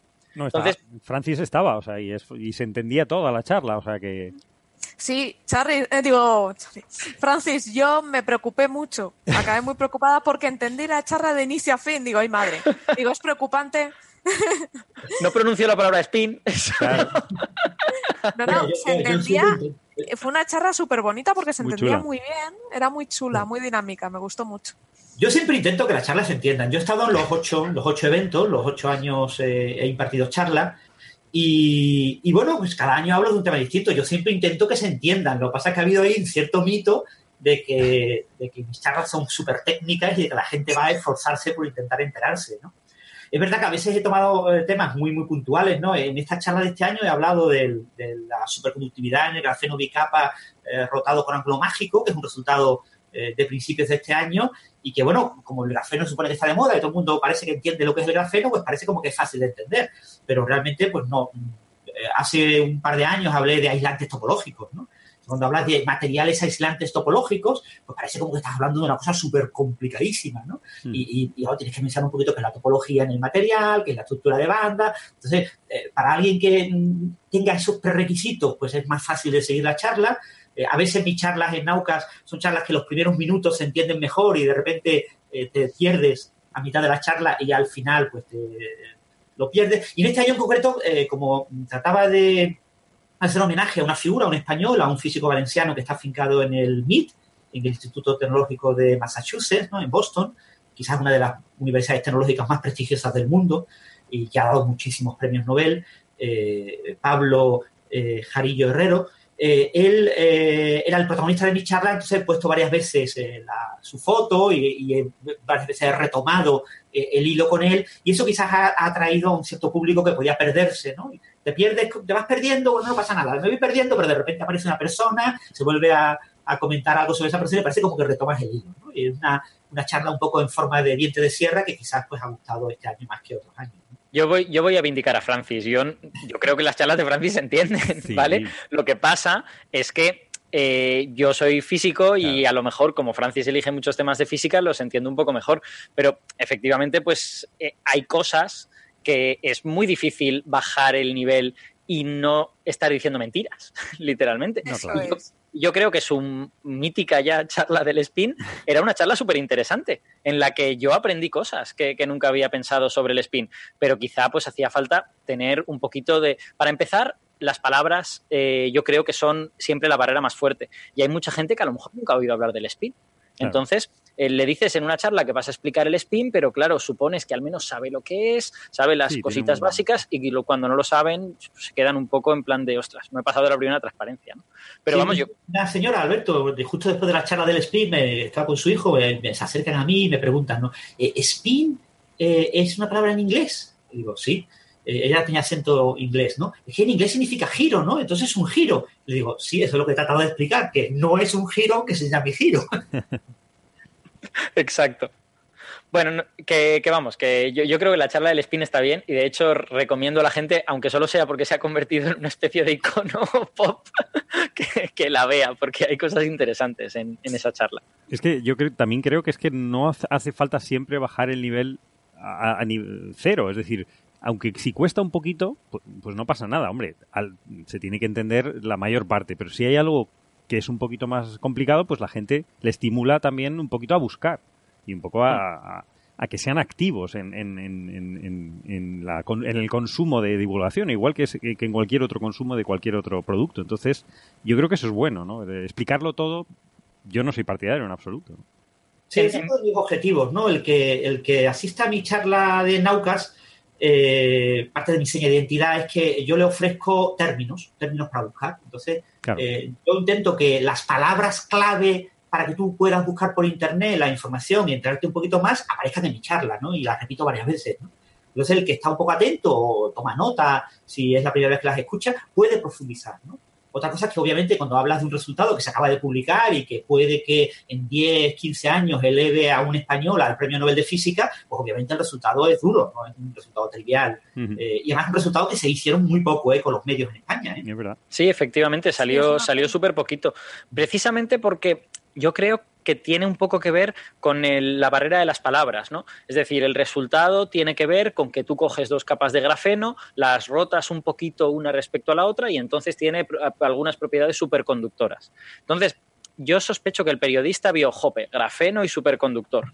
No, no puedo partir de que el público sabe estas dos cosas y explicar este resultado. Creo que se equivocan, ¿eh? porque la verdad es que grafeno le suena mucho a la gente mm. y superconductor, pues aunque solo sea por intuición, pues, pues es un conductor muy bueno, ¿no? No sé. No, y tienes que apoyarte también en el hecho de que se están buscando, llevamos décadas buscando superconductores nuevos. Entonces, la gente lo sabe y eso puede también darte mucha, mucha visibilidad, ¿no? Mm. A mí, me, a mí me gustó mucho la charla de Francis en el sentido de que él eh, bueno, me parece mentira que hable en tercera persona, que está aquí, eh, que Francis eh, puso muy en contexto el valor de este descubrimiento cuando en algunos medios se había, yo creo que no se había contado del todo bien, porque se había hablado, el grafeno es superconductor, el grafeno servirá para hacer cables sin, sin, sin resistencia eléctrica, y realmente no es eso. O sea, lo, interesante de este resultado es que ese grafeno con dos capas rotadas y tal es un modelo para, para no entender a lo mejor, pero atacar al menos la comprensión de la superconductividad a altas temperaturas, que no se entiende. Sí, la superconductividad no convencional. ¿no? Exacto.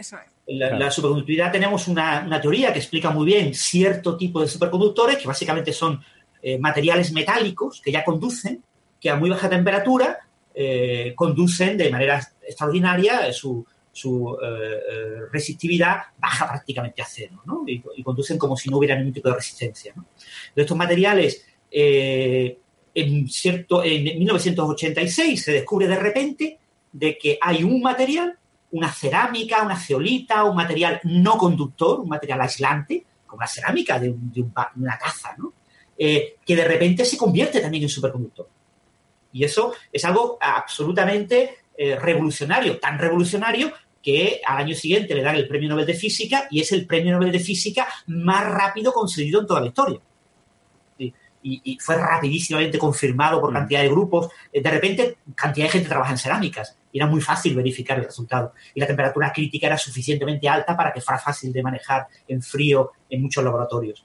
Eh, eh, lo que hemos descubierto ahora es algo parecido. Es decir, hemos descubierto que el, grafeno bicapa es superconductor con una temperatura crítica ridícula, muy pequeña, etcétera, pero eh, el procedimiento para fabricar el grafeno bicapa rotado con ángulo mágico, que hace un par de años parecía, parecía imposible rotarlo tampoco, hoy en día ya lo tienen, lo disponen muchos laboratorios y es muy fácil que muchos laboratorios, en España puede haber 4 o 5, sean capaces de replicar este resultado.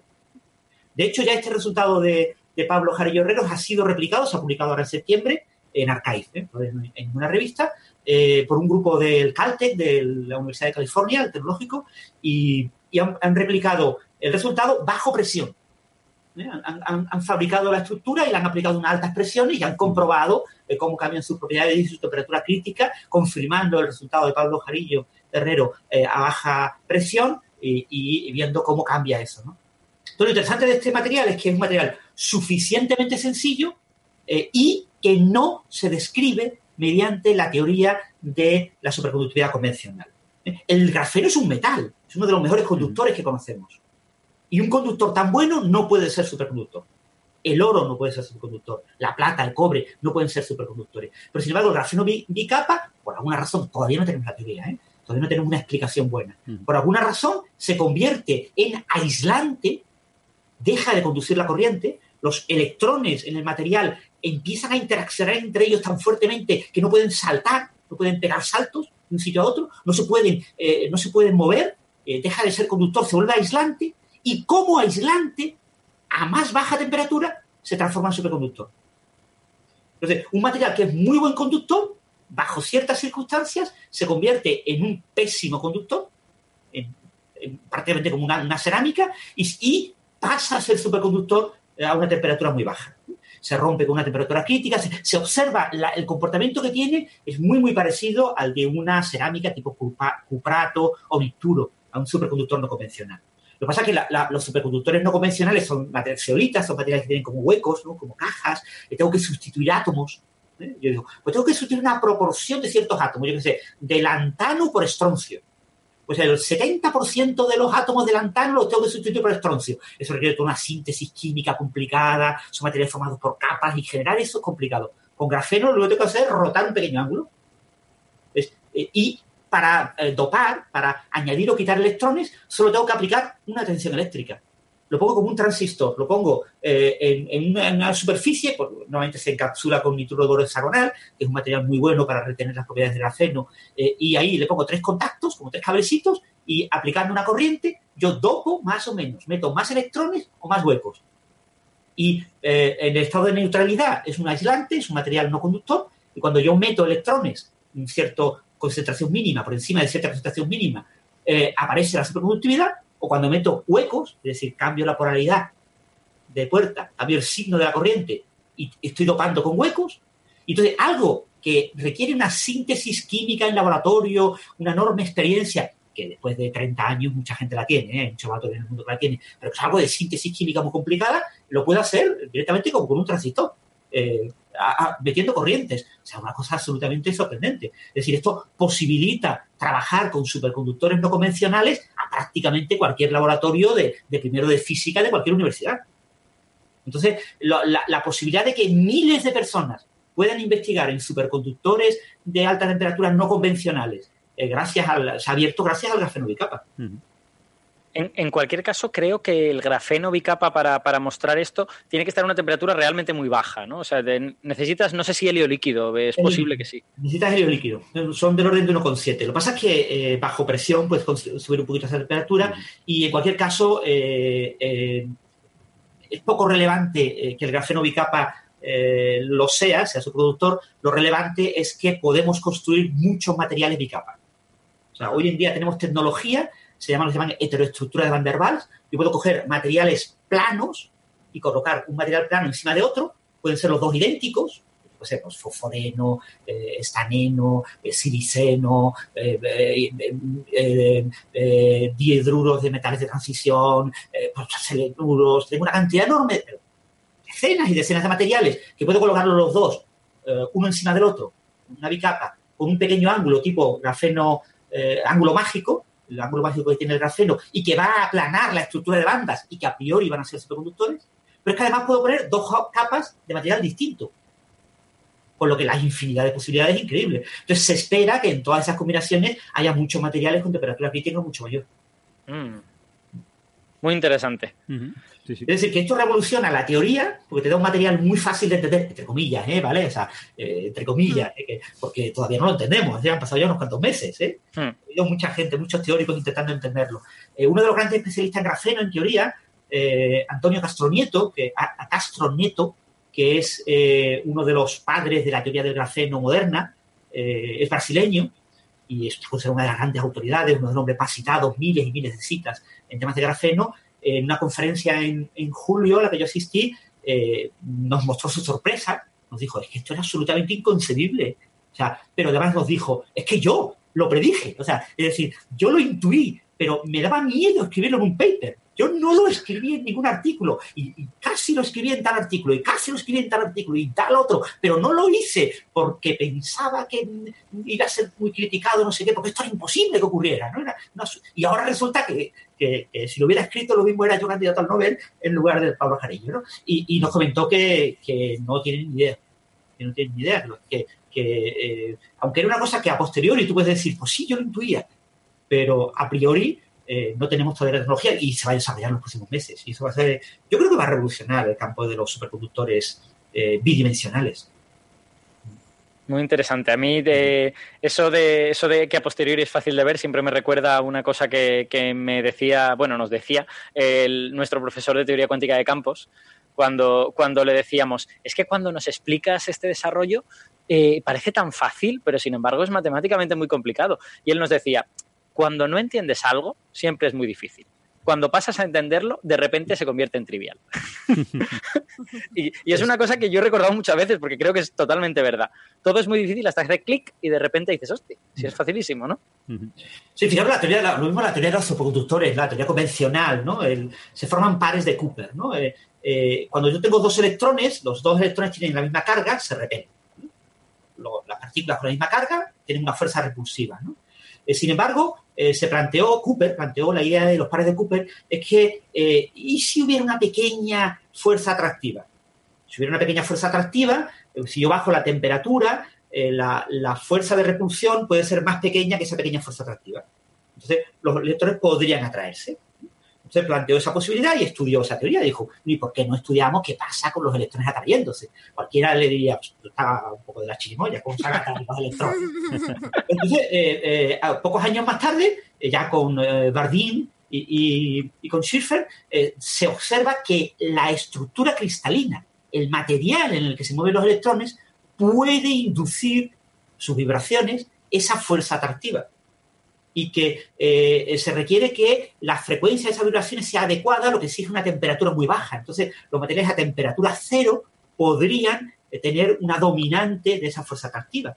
Y entonces, un líquido de electrones, o sea, el líquido de Fermi, los electrones en un material podría ser un material inestable. Se desestabilizan apareándose, formando pares y por lo tanto entrando en superconductividad. Entonces, ellos modelan esa teoría y, de repente pues eh, eh, empiezan a entenderlo todo. En, muy poco tiempo, eh, Bardeen, que ya era premio Nobel por el tema del transistor y que se había metido a estudiar ese tipo de temas como una cosa colateral, a ver qué pasaba, pues de repente se encuentra liderando una teoría de la superconductividad que no, que no existía y que le otorgó el segundo premio Nobel de Física. Una única persona que tiene dos premios Nobel de Física, ¿no? Exactamente. Bueno, pues eh, vamos a comentar alguna cosita más de Naucas, pero, pero no mucho, porque si no, al final nos vamos, nos vamos a pasar tres cuartos de hora. Eh, no sé si, eh, si, os atrevéis, por ejemplo, a que cada uno recomiende una charla que, le haya gustado especialmente. yo voy a empezar recomendando una que a mí me pareció increíble. O sea, yo viví una especie de epifanía cuando veía esa charla. Creo que es... a ver, voy, voy a hablar seriamente. Creo que es de verdad una charla que nunca había visto antes. Nunca, nunca había visto un concepto como ese y nunca había visto que me eh, ligaran dos temas aparentemente tan lejanos como hizo Carlos Briones. En, Francis dice que sí porque ya sabía cuál iba a decir. Eh, como hizo Carlos Briones en su charla que ahora no me acuerdo cómo se llama. Os voy a contar una historia, se llama. Bueno, pues os hago spoiler porque hasta que no la veáis realmente no sabréis de qué estoy hablando. Es una, es una charla en la que Carlos nos cuenta eh, el origen de la vida en la Tierra, también cuenta un poco del origen de la Tierra y del sistema solar y tal, y cómo, y cómo surge la vida en la Tierra, y lo cuenta todo mientras va pasando detrás de él eh, cuadros en general de arte abstracto y, y, casi prácticamente todos de los últimos 100 años.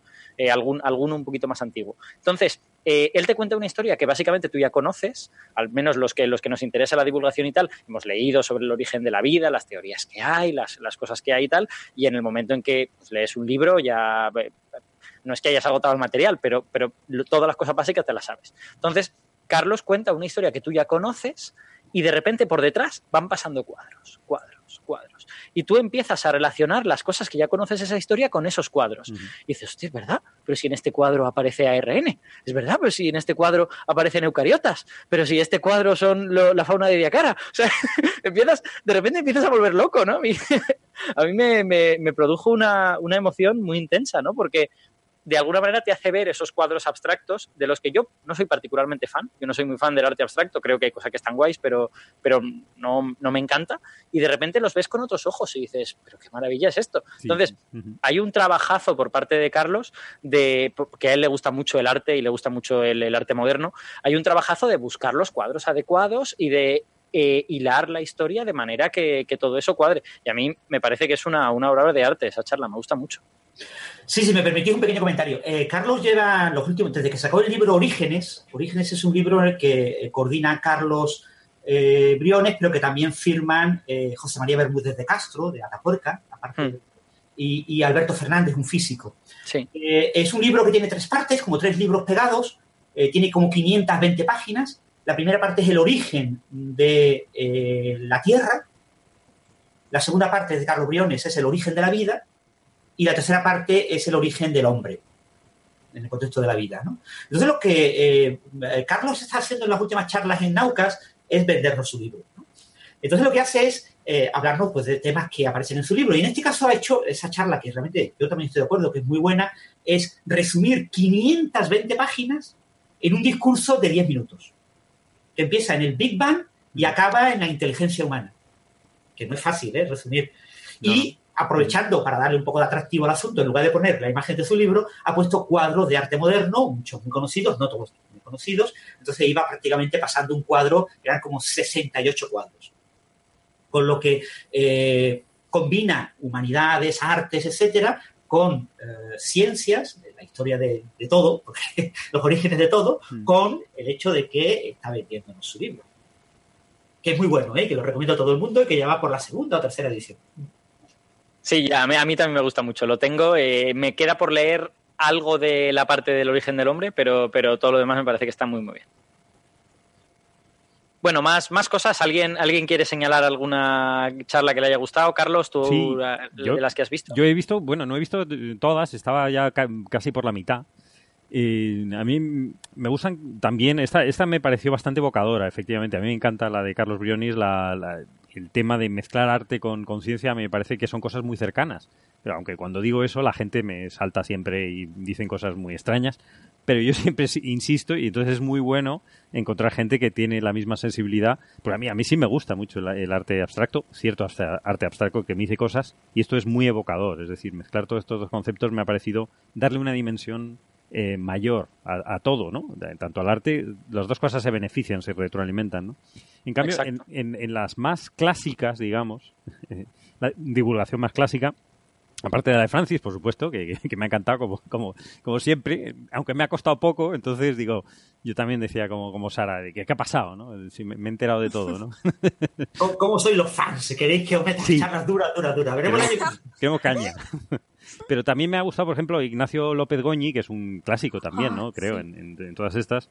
Eh, me atrajo con una que es sin levadura, la vida es más dura, que efectivamente pues eh, es maravilloso porque aparte es un tema que, me fascina como luego hablaremos un poquito de esto eh, pues pues también tiene lo cuenta muy bien muy cercano con muchísimo humor meter el humor no es, no es nada fácil en, estas charlas y luego también da un, giro de calidad de muchísima información y que todo está muy bien hilado. O sea, no hay nada disonante, fluye muchísimo, un ritmo estupendo. Y luego tiene otra charla, ¿no? De la pandemia del siglo XXI que también que me parece también buenísima, ¿no? O sea, que este hombre... Carlos, Carlos, un segundito. Sí, sí. Eh, la charla sin levadura, la vida sería más dura, es de Naucas Pamplona. Ah, sí, ah, pues no sabía, vale, vale. Exacto, sí. Que yo como lo veo en internet... Naucas Bilbao es la que estás comentando ahora. Ah, vale, vale la de la pandemia del siglo XXI. Vale, vale, pero ambas me parecen, vamos, eh, espectaculares, ¿no? Y Pero vamos, muy eh, Ignacio es totalmente brillante, o sea que todas las charlas que puedan ver suyas van, van a aprender un montón. Desde luego yo voy a ver, ver todas, ¿no? Y luego también estaban viendo bastante de, la, de las chicas de, de, Naucas y que tienen un nivel elevadísimo, que, me encanta. O sea, que no, no, no, están allí por cubrir ningún tipo de cupo en absoluto. Y vamos, me, me, encanta verlas. Por ejemplo, hay una de Eva Ferreira, de la promiscuidad masculina es cosa de medias, que me gusta mucho cómo está planteado, eh, es súper interesante, explica estadística y, lo tienen que ver porque la forma de concluir eh, deja las cosas como, como muy de forma muy sabrosa, es decir, me, parece muy atractivo ¿no? el, planteamiento, que en 10 minutos es, es, dificilísimo enganchar a la gente, mantenerlos y luego eh, estimular eh, que las conclusiones son un poco también de parte del espectador, ¿no? Que eso, eso me gusta mucho. Carlos, si, si te mola el arte, ¿has llegado a ver la charla de Débora? Eh, pues no. Porque ella, pues, pues esa te interesará, ah, porque ella siempre bueno, en las últimos Naucas al menos, ha intentado eh, hablar de cosas de ciencia que tienen que ver con el arte. Ah, y esta charla la ha centrado en cómo los materiales que tú eliges para hacer una obra de arte en realidad están diciendo cosas. Y ah, si tú sabes leer, no es lo mismo hacer una estatua con aluminio que hacerla con bronce. Y eh, plantea reflexiones que yo creo que son súper interesantes a nivel ya de historia del arte. ¿eh? No, no, sé si científicamente, pero yo aprendí cosas de historia del arte pues gracias a esa charla. Pues gracias, porque es la siguiente que voy a ver. Sí, míratela que te gustará. Muy bien. Sara. a, mí, la que más me gustó... Un segundito, Sara. la charla de Débora está centrada en Jeff Koons, que es especialista en, trampantojos, ¿no? En, en, que cuando tú veas una obra que parece, pues yo qué sé, una colchoneta de playa, y en realidad está hecha de acero de no sé cuántos milímetros de grosor. Eh, perdona, Sara. Nada, nada. Yo iba a puntualizar que una charla que me encantó, la de Rosa Porcel, Bioamara, El universo bajo tus pies, es una gozada, ¿no? Que te explica cómo se comunican las plantas, cómo se protege em, con las bacterias, con todo lo que vive ahí abajo, cómo podemos obtener medicamentos y antibióticos de lo que vive bajo tierra, ¿no? Es que, la verdad, muy bien, me gusta muchísimo esa mujer. Pues me la apunto. Sí, Rosa, Rosa es estupenda y además es que habla de un tema que es súper interesante, ¿no? El de, no sé, a mí personalmente ya hace varios años que cada vez que cae algo en mis manos de bacterias del suelo o algo de esto, lo intento leer porque me parece que es un mundo súper interesante que lleva ocurriendo millones de años, que es fundamental para la vida en la Tierra y nunca le prestamos atención, ¿no? Todo, todo eso que ocurre debajo de nuestros pies. Sí, además es que Rosa te lo cuenta con una sencillez, una, una facilidad hmm. que te pega al asiento y estás te fascina, o sea, estás eh, escuchándola diciendo, jolín, es verdad, ¿no? Y es una maravilla escuchar. Rosa siente la ciencia que cuenta y creo que eso se nota un montón cuando habla de ella. Y después, para los que no lo conozcan de los oyentes, si es que hay, eh, supongo que habrá algunos oyentes que no conozcan Naucas, Naucas tiene muchos espectáculos. Entonces hay espectáculos músicos, científicos, eh, como copla científica, eh, eh, Natalia eh, y Manolo nos han presentado un espectáculo como coplero, uno haciendo de Rafael Acarrá y el otro haciendo de, Rafael, de Rafael. cantan canciones muy conocidas, pero con letras asociadas a la astrofísica, a la ciencia, etcétera, muy interesante. Almudena e Iñaki nos han presentado pues, cómo funcionan algunos instrumentos musicales con la Orquesta Sinfónica de la Universidad del País Vasco allí en el escenario unos cuantos músicos, ¿eh? la orquesta es muy grande, eh, eh, interpretando obras y explicando esas obras. realmente ha habido entrevistas, ha habido entrevistas a Francis Mojica, yo entrevisté junto a Cuentos Cuánticos, Enrique Borja, a Alicia Sintes, la de las ondas gravitacionales de la Universidad del País Vasco, perdón, de la Universidad de las Islas Baleares, perdón, Y, también se ha entrevistado a Edzard Ernst, que es uno de los grandes opositores a nivel mundial a la homeopatía, él fue homeópata, investigaba en esos temas, y ahora está del otro lado, como los fumadores que dejan de fumar y se meten con todo el que fuma, pues él se mete con todas las pseudociencias y lo hace muy bien, muy elegantemente. Yo la charla en inglés, se pasó de tiempo, pero ahí eh, eso, se combina espectáculo con ciencia y ciencia que te hace pensar y ciencia que te hace disfrutar. O sea, yo creo que todos los vídeos son muy, muy interesantes y muy recomendables para todos los oyentes. Yo, yo si me dejáis que os cuente un secreto ahora que ya nadie nos está escuchando, porque ya es tan tarde que seguro que se han dormido todos, la, la, charla de la ciencia de la música con la orquesta y tal eh, estuvieron muy bien. Eh, además tocaron el primer movimiento de la Sinfonía Inacabada de Schubert, que a mí me gusta mucho y es fantástica, pero las violas desafiaban, desafinaban un poquito. ¿Vale? Yo estaba sufriendo. Cada vez que las violas tenían algo, ahí era en plan de, ay, por favor. Pero bueno, que, que se esforzaron mucho y lo hicieron muy bien, pusieron lo mejor de sí mismos. yo, disfruté, yo no me fijé en ese detalle y, bueno, y la, y la, física de los instrumentos musicales es una física muy bonita. Sí. Bueno, sí, si os parece pasamos ya al siguiente tema. Eh, el, siguiente que yo quería poner, por alternar un poco cosas de diversos temas, es este de la fauna de Diacara, ¿vale? Eh, es un artículo que se ha publicado en Science y que yo a mí me parece en paleontología un artículo muy muy muy relevante. Si os acordáis que hace unas semanas hablamos de la biota de Diacara y dijimos pues que es eh, una serie de organismos que aparecen en estratos de conservación extraordinaria a finales de bueno a finales del Proterozoico, que es justo antes del Cámbrico, ¿vale? Se supone en, hace 540, 550 millones de años, en el Cámbrico, se supone que aparecen de repente en el registro todos los grandes taxones que conocemos, o la mayoría, todos no, pero, pero muchos, ¿no?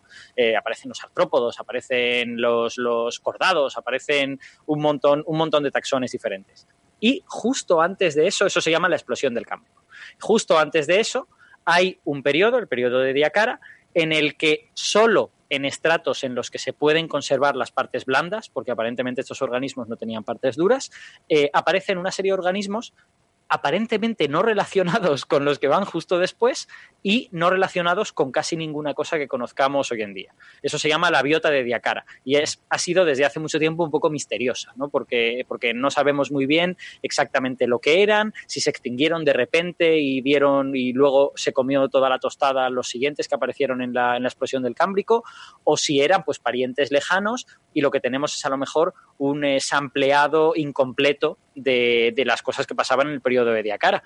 Eh, entonces, ahí hay una serie de discusiones. Tradicionalmente se había dicho que realmente estos organismos se extinguieron y luego aparecieron los, organismos modernos o los taxones que han llegado hasta la actualidad, eh, pero en los últimos tiempos pues hay mucha gente que dice que eso no era exactamente así.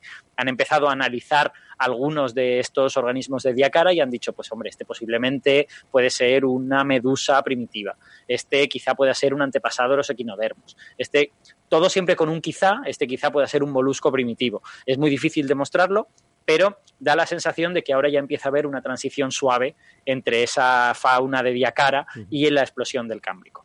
Y eso en este verano lo hemos contado que ha habido un, movimiento interesante porque ha aparecido un organismo del Cámbrico después de Diacara que parece muy cercanamente emparentado con organismos de Diacara, por lo tanto parece que no todos los de Diacara se extinguieron ahí en, ese, en ese periodo. Y ahora aparece este artículo que yo creo que es más relevante todavía, en el que analizan eh, restos orgánicos que aparecen en los fósiles de uno de los eh, seres icónicos de Diacara, que se llama Dickinsonia, para que os lo imaginéis, Dickinsonia es una, es una especie de impresión sobre el barro. Claro, como, como estos organismos son blandos, todos aparecen como impresiones, como, como antirrelieves, si queréis. Pues las impresiones de Dickinsonia son eh, alargadas o más o menos circulares, tienen una raya por en medio y de esa raya como que salen eh, otras rayitas que van hasta el borde, ¿no? Es como si, como si fuese los nervios de una hoja o algo por el estilo mm. en, esa, en esa impresión en el barro, ¿no? y bueno, no se sabía lo que Dickinsonia era. Se decía, bueno, esto será un organismo plano, será una especie de bolsa, será, será simplemente la parte de abajo de otro organismo que ha dejado esta impresión y todo lo demás se ha, se ha eh, descompuesto y no aparece. Eh, bueno, pues en este artículo en Science lo que hacen los científicos es analizar los las tres micras de material orgánico que aparece sobre esas impresiones de, Dickinsonia y de, esos, de ese material orgánico tratar de sacar la conclusión de a qué grupo pertenece este organismo. Y eso, por fortuna, se puede hacer por una cosa que ya contamos en algún programa anterior. si se acuerdan los que oyeron lo de los mares primordiales y tal, que hablamos que unas sustancias que se llaman porfirinas eh, de alguna manera revelan que aparecía, que había bacterias en esos mares y otras sustancias que se llaman esteranos revelan que había eucariotas, eh, células complejas de estas ya con núcleo y con, orgánulos y tal. Bueno, pues se puede aplicar un razonamiento similar a estudiar los esteroles que aparecen en esa, en esa capa de material orgánico. Los esteroles son muy importantes en los eucariotas como nosotros porque forman la mayor parte de la membrana celular. Las, membranas de los eucariotas a menudo son muy eh, flexibles y eso se debe a los diferentes esteroles que hay, que hay en ellas. En concreto, los animales nos caracterizamos por tener colesteroles. A la gente le, suena como algo muy malo, pero realmente es una cosa súper necesaria para nuestras células. Si no tuviéramos colesteroles, nos moriríamos todos enseguida. Y los colesteroles son un tipo de, son un tipo de ácido graso que le dan a la pared celular una flexibilidad muy grande. Y eso hace que las células de los animales sean pues, eh, muy, muy flexibles, sean como proverbialmente flexibles, ¿no? En ese sentido.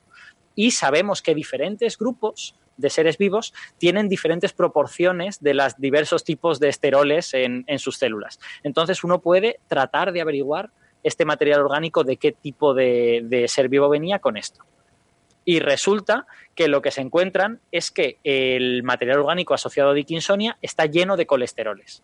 Tiene una gran cantidad de colesteroles, a ver si encuentro los numeritos. 99,7% eh, de colesteroles, es muchísimo, ¿no? Y hay otras dos familias que son los eh, ergosteroles, no, los, exacto, los ergosteroles y los, a ver si encuentro el otro, estigmasteroles, ¿vale? Que apenas están presentes en el material de Dickinsonia. Eso ya prácticamente hace que uno pase a creer que Dickinsonia es un animal. Puede que sea un animal de un grupo que se extinguió y que no sea fácil de relacionar con los grupos actuales, pero es un animal. Lo que pasa es que cuando luego compara con los tipos de esteroles que hay en otros, en otros seres, ya queda todo totalmente establecido. Por ejemplo, se decía que Dickinsonia podía ser un, un líquen, una, teoría muy graciosa, que en lugar de haber sido depositados en el mar, que fueran fósiles terrestres.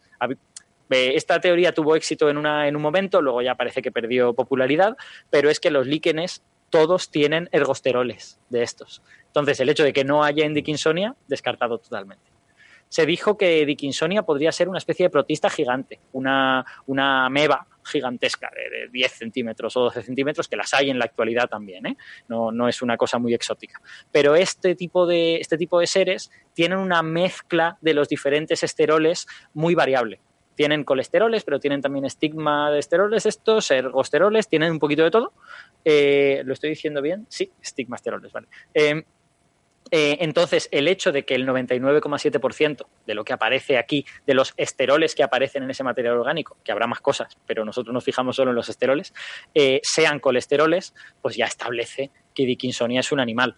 Y esto es un resultado fundamental, porque básicamente retrasas la aparición de los animales con una prueba bastante contundente. O sea, ahora los animales ya no aparecen en la explosión del Cámbrico, aparecieron antes y no sabemos qué narices sucedió, pero los que observamos en el periodo de Diacara no se parecen mucho a los que vemos luego y después hubo una radiación importante en el Cámbrico que produjo los grupos que han llegado hasta la actualidad. O sea que una piedrecita más para entender el origen de los animales. A mí me parece un, un paper súper interesante. Sí, un punto que me gustaría destacar, si me permitís, es que, eh, fijaros lo que estamos diciendo, hemos obtenido restos de materia orgánica con una antigüedad, cercana a 600 millones de años. ¿eh? Que se haya preservado eh, ese tipo de restos realmente es, increíble, o sea, es una enorme sorpresa que podamos analizar eso y bueno, que podamos ver que, que este organismo aparentemente está entre los animales. ¿no? la, cuestión clave, quizás alguien se lo pregunta uno de los oyentes, si es, eh, está dentro de nuestro árbol evolutivo o no. Eh, la opinión de muchos expertos es que no, que es una rama colateral a las ramas de los animales que han sobrevivido y que han desarrollado eh, estructuras óseas, ¿no? que estos animales pues, son animales muy, muy blandos, ¿no? Pero aún así, que haber podido recuperar materia orgánica de, hace de, 600 millones de años me parece absolutamente increíble. Yo, creo, que lo que... quizá ayudó el hecho de que el estrato donde se ha encontrado eh, estaba en una zona que mucha parte, una, la mayor parte del año estaba cubierta de hielo. Entonces, al ser una zona muy fría, cubierta siempre de hielo, eso ha ayudado mucho a conservar. Bueno, hay, hay, que pensar también en, no solo en lo que pasa ahora, sino en lo que ha sucedido durante los 600 millones de años, ¿no? O sea, para mí esto es una, una muestra de que el material orgánico es extraordinariamente resistente, ¿no? Si, si está en las condiciones apropiadas. Si no, pues se desintegra muy rápidamente.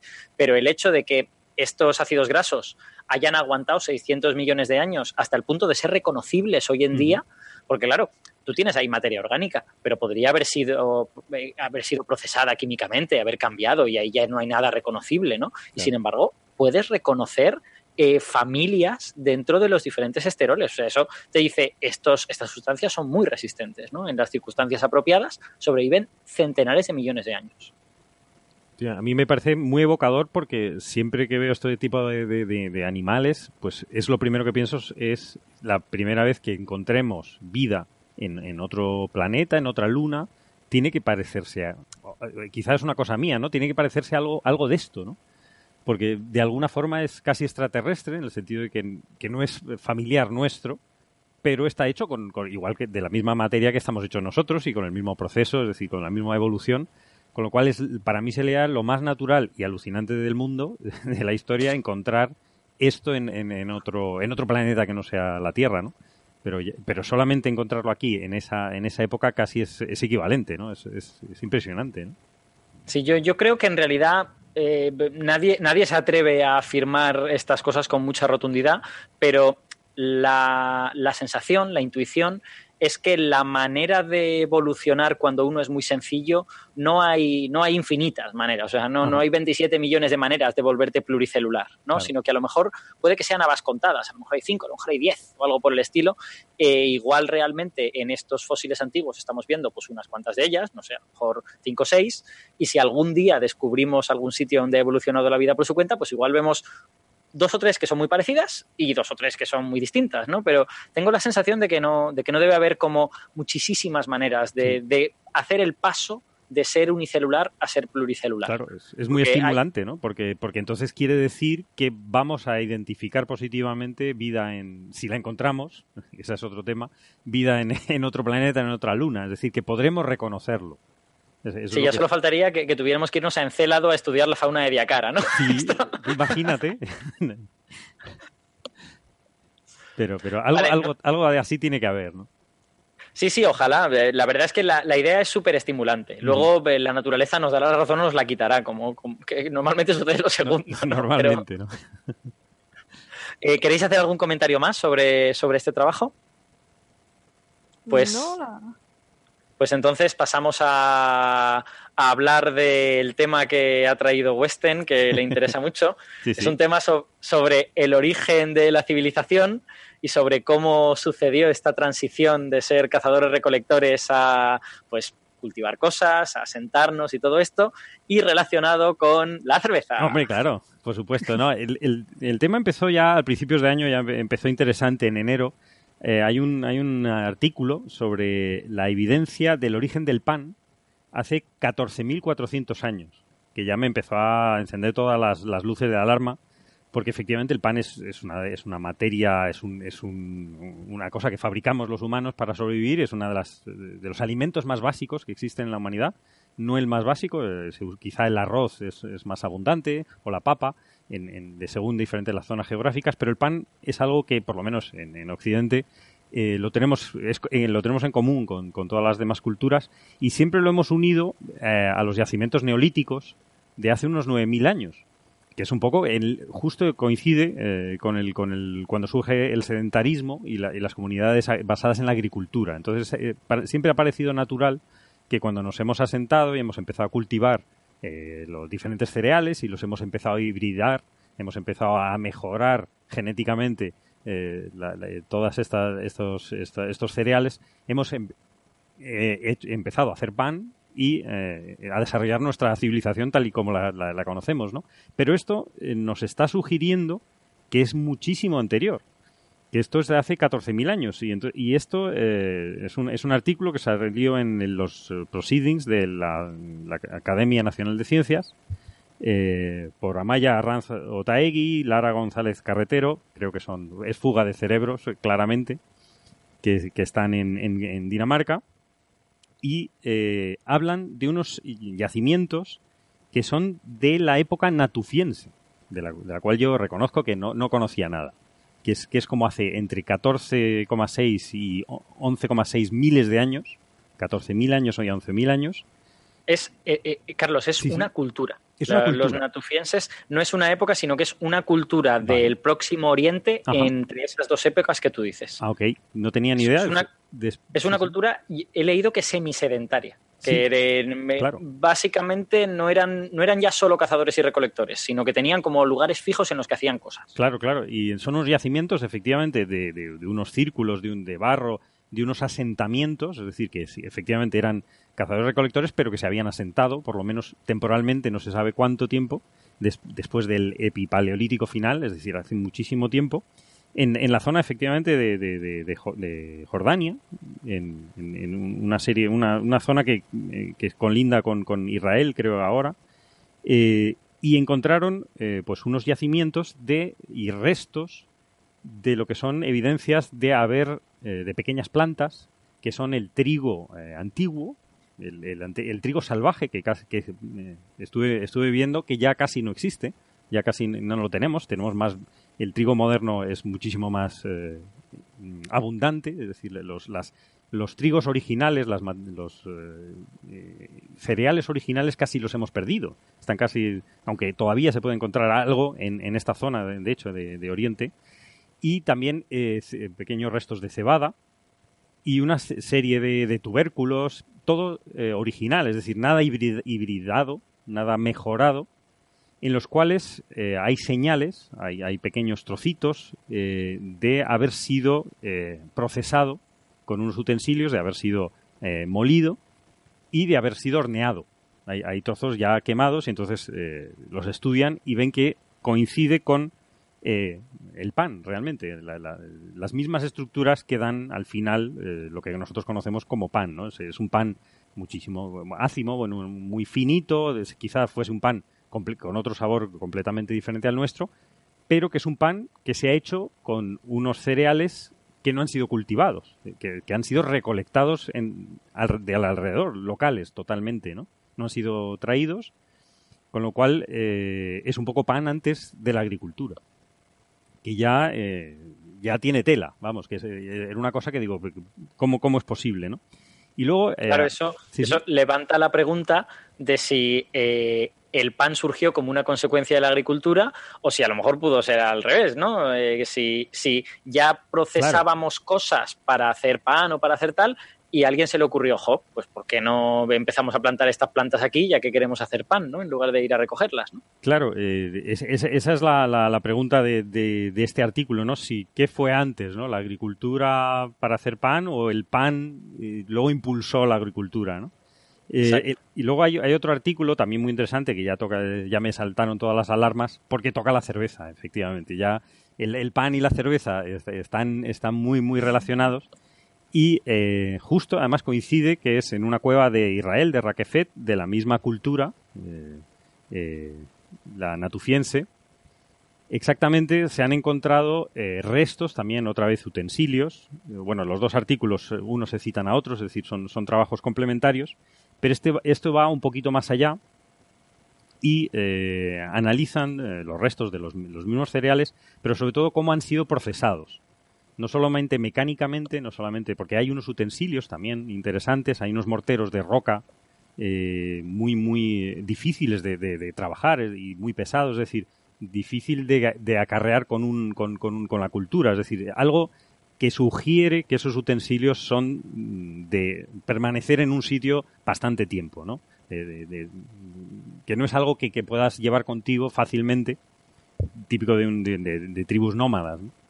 y no solamente eh, por medios, los medios mecánicos, sino también cómo han procesado eh, estos, estos diferentes eh, cereales y tubérculos y cómo han transformado, los han procesado para transformar el almidón en azúcar.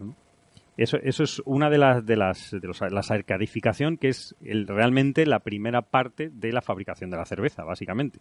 Es decir, que se coge un cereal, se coge la cebada o se coge el trigo, se, se maltea, se germina, se seca, y se, se muele para exponer, digamos, que los almidones se puedan convertir en azúcares. Luego hay una segunda fase, que es una infusión, es decir, se, mezcla con agua a unas temperaturas bastante definidas, entre 60 y 70 grados centígrados, que no es una cosa nada trivial, no es una cosa eh, que se pueda parecer eh, que, que, se haga al azar, sino que es, es muy determinante y luego al final, pues Imagina tener que hacerlo con fuego. Sí, sí, sí. O sea que, quiero decir, claro, con una cosa electrónica moderna, pero tú coge un fuego y haz que eso se mantenga entre 65 y 70 grados, que no se pase. Porque, si, te pasas no, no funciona, ¿no? Y luego, y luego y mantenerlo en unos, en unos recipientes que estos mismos postulan, estos autores postulan eh, que se, se mantenían en ese tipo de morteros eh, pues luego, lógicamente, con, las levaduras que hay en el, en el aire, eso lo, evidente es que, es que fermente, al final acaba fermentando. Y de hecho lo, demuestran con los análisis otra vez de los almidones y las diferentes fases que van eh, cogiendo diferentes formas y que el proceso natural lleva a la fabricación de algo que efectivamente conocemos en la época moderna como cerveza, porque le, además le añadimos otras, nosotros le, hemos añadido plantas. Desde el siglo XII se conoce que le, añadimos una cosa que se llama lúpulo, pero antes se añadían otro tipo de plantas para darle otro tipo de sabores, pero seguía siendo un líquido fermentado eh, con una ligera graduación alcohólica y que nos ha hecho la vida bastante más agradable. El, también interesante, de, primero que es la, es la, primera detección, digamos, de, de, la fermentación en la historia. ¿no? Esto del, del periodo de natufienses hace 14.000 años. Es muchísimo anterior a lo que decíamos antes. Estuvimos en el, episodio 61 que en China ya se habían visto vajillas de hace 5.000 años que se habían detectado los oxalatos, los restos de haber hecho eh, la, cerveza en, recipientes, pero esto es muchísimo anterior. Esto nos vamos ya a 11.000 como poco años atrás, ¿no? Y eh, lo interesante es que esto se ha detectado eh, alrededor de enterramientos rituales de esta cultura. Es decir, no se sabe lógicamente cuál era el fin de, este, de la cerveza, de esta cerveza. No se sabía si se consumía, en qué medida, ni, en qué cantidad, ni en qué momento pero eh, la relación con los ritos funerarios es muy importante porque habla de la importancia de este líquido que se empleaba en algo tan importante para todas las culturas como es enterrar a sus muertos. Entonces volvemos otra vez a la pregunta de siendo algo tan importante el rito funerario y asociarlo a la cerveza o a este, a este brebaje, a esta bebida, si no habrá sido la cerveza la que otra vez ha originado que plantásemos cebada y trigo y estos tipos de cereales para conseguir este líquido tan importante en los ritos funerales. Es decir, que la cerveza podría haber sido, es una, es una, es una hipótesis eh, que no, que no, que no se, realmente no se plantea en el, en el artículo. es, quizá lo, que te puede sugerir, lo que nos puede sugerir es que eh, la cerveza también y el pan, que son, son, están muy hermanados, son muy, son muy parecidos, eh, nos han conseguido llevar a ser sedentarios a y a cultivar y a mejorar, digamos, las especies, los cereales, para conseguir esta cosa que tanto nos gusta, que es la cerveza y, la, y el pan, ¿no? Y, encima eran, eran cazadores, con lo cual, si ya tenían jabalíes salvajes y los curaban con sal, pues yo me hago natufiense directamente. O sea, yo soy muy fanático y desde aquí yo quería proponer la dieta natufiense. sí, sí, sí, sí, Yo creo que... Estoy de acuerdo. es decir, pan, jamón y cerveza. Desde luego. incluso yo voy más allá. O sea, yo creo que hicieron la cerveza y dijeron, nos falta algo. Vamos a hacer el pan para las tapas. Total. y luego además, como eran cazadores, una cosa llevó a la otra, la cosa se lió un poco y surgió la, surgieron las barbacoas. Muy bien. Entonces los natufienses son los pioneros de todo. Bueno, menos de la paella, ¿no? Este, no, no hay indicaciones de que hicieran paella, ¿no? Pero bueno, no, eso no. Pero da, refinamientos. Da, tiempo a que, a que investiguen porque seguro que sale. O sea, tú crees que eres pionero en algo, los natufienses lo han hecho antes. Yo creo que cualquier día alguien escarba y aparece y a prototablet. O sea,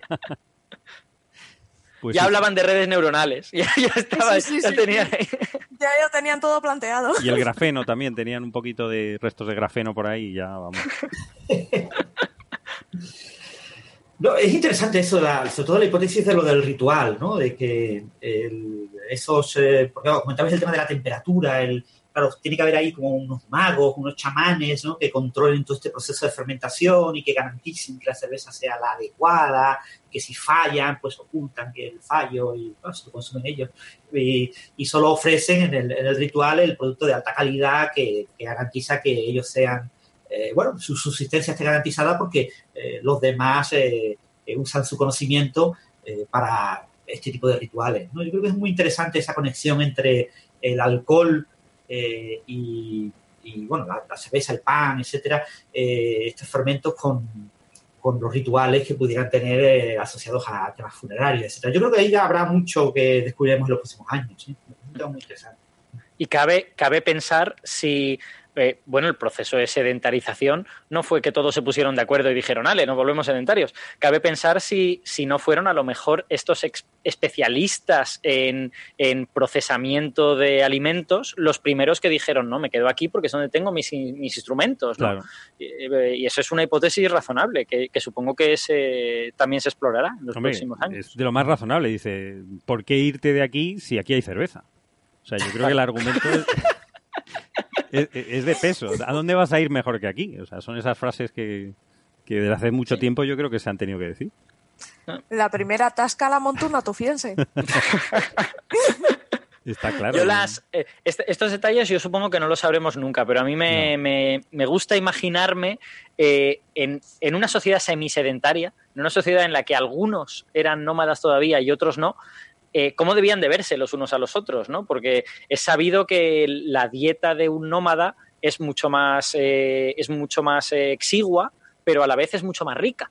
Entonces, a lo mejor estaban mejor alimentados los que no tenían una casa y se preguntaban por qué esa gente está tan empeñada en, quedarse en este sitio y tener y comer tan pocas cosas y en ciertas épocas del año a lo mejor pasan más hambre que yo. O sea, debía ahí debió de haber sociológicamente cosas súper interesantes que yo entiendo pues que, nunca sabremos, ¿no? Porque eso sí que no, no creo que quede, pero muy, muy, muy, muy interesante. La, sugiere muchas, muchas, muchas preguntas otra vez, ¿no?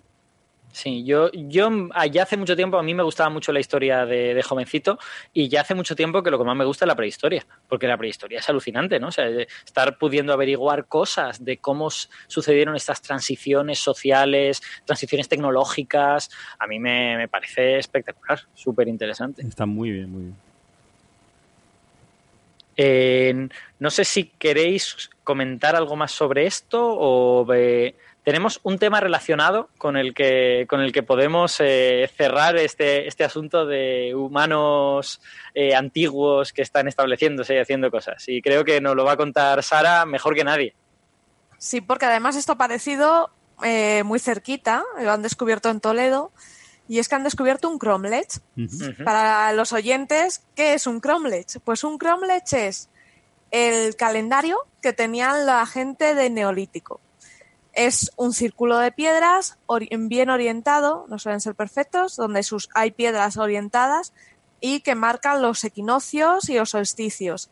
En el cromlech que se ha descubierto, estuvo, eh, se reunieron el domingo, se hizo una actividad, eh, por parte de un grupo que hace muchas actividades de divulgación científica en Toledo que se llama Ciencia a la Carta y el grupo de, historiadores que está investigando este Cromlech que se llama Ruta 667 y llamaron a, eh, Astrométrico, que es Antonio Pérez Verde, que tiene un blog muy, muy interesante que tenéis que seguir, y le llamaron para que viera aquello, ¿no? Porque él entiende mucho de astronomía y estuvo probando de hecho, la quedada era vamos a probar el Cromlech a ver si funciona con el, con el equinoccio. Y funcionó. Qué bueno. La verdad es, estaba todo muy alineado, muy bien. Y eso que la parte norte está muy bien conservado, tiene 12 metros, pero la parte norte están las piedras un pelín desplazadas porque hubo un río que pasó por allí antiguamente que, que movió un poquito el sedimento.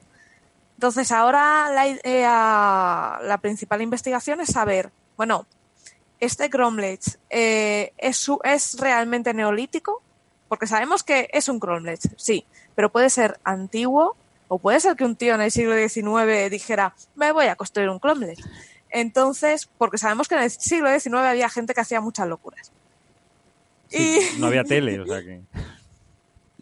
Bueno, pues total que ahora eh, el grupo Ruta 669, junto con gente del Instituto eh, Geológico Minero, gente de universidades, va a investigar lo que es esa zona.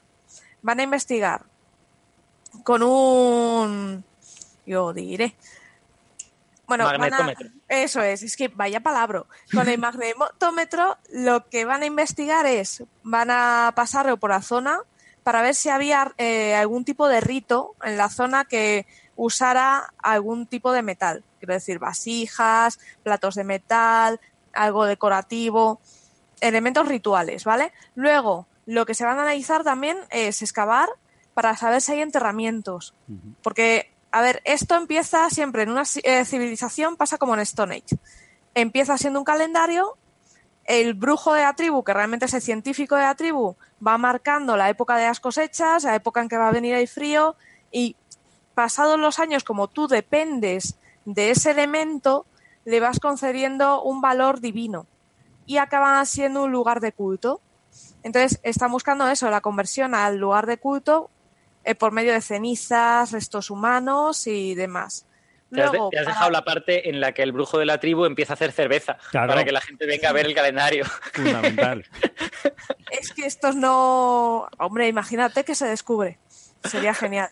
Y, que se descubra además Made in Natufio. sí, eso, lo iba a decir. Seguramente los natufienses ya hacían cromlech mejor que tú. pues resulta eso. Una pregunta. Eh, ¿Sabemos algo de eh, la datación de, de, qué época podría ser esto o eh, no se sabe a ciencia cierta. Se piensa que puede ser un poco como eh, como Stone Age, un poco como los que hay en Évora también, pero no se sabe. Eso, para datarlo, van a hacer un, estudio de los líquenes. Eh, las piedras son bastante grandes, entonces, para saber qué, eh, de cuándo son, las piedras hay un líquen que crece en el granito, son todo piedras graníticas, y crece muy despacito, muy despacito, y su crecimiento es muy conocido, está muy estudiado. Entonces, se va a ir estudiando todas las capas de crecimiento que tiene y de acuerdo a esas capas se va a saber la datación. Claro, se puede, se puede ver si la orientación de la piedra ha cambiado, ¿no? Entiendo. También, El, crecimiento del líquen dependerá de la orientación o algo por el estilo? Sí, claro, el líquen sabéis que siempre crece hacia el norte. Entonces, si ha cambiado de orientación también se va a saber. Luego otra cosa, alguna se va a levantar para coger restos de hierba que, aplastaba, porque cuando eso se puso ahí aplastó hierbecitas, eh, habría también pólenes, y esas especies, si es muy antiguo, tienen que corresponder con cosas que no tenemos ahora, o sea, con especies de una determinada época, que también son muy conocidas. Entonces, eso nos puede dar mm, un poco más de luz sobre qué, de qué edad es. Ahora mismo son todo hipótesis, no, no podemos mojarnos a ver si la, si la Dickinsonia aguantó 600 millones de años, yo espero que ahí puedas encontrar de todo. De todo. Una enciclopedia debajo de las piedras estas. Sí, bueno, de hecho las, los restos de pólenes eh, para otros yacimientos se han usado y han dado lugar a, conclusiones muy, eh, muy significativas, ¿no? Por ejemplo, en la cueva de los Casares eh, hay restos de que habían ardentales por la zona y hay un estrato en el que ya no hay y viendo qué eh, flora había, se ha descubierto que coincide con una época de frío y de cambio en el paisaje total. Y eso se está estudiando ahora mismo por gente de la Universidad de Alcalá. Mm. Y gracias al polen, ¿eh?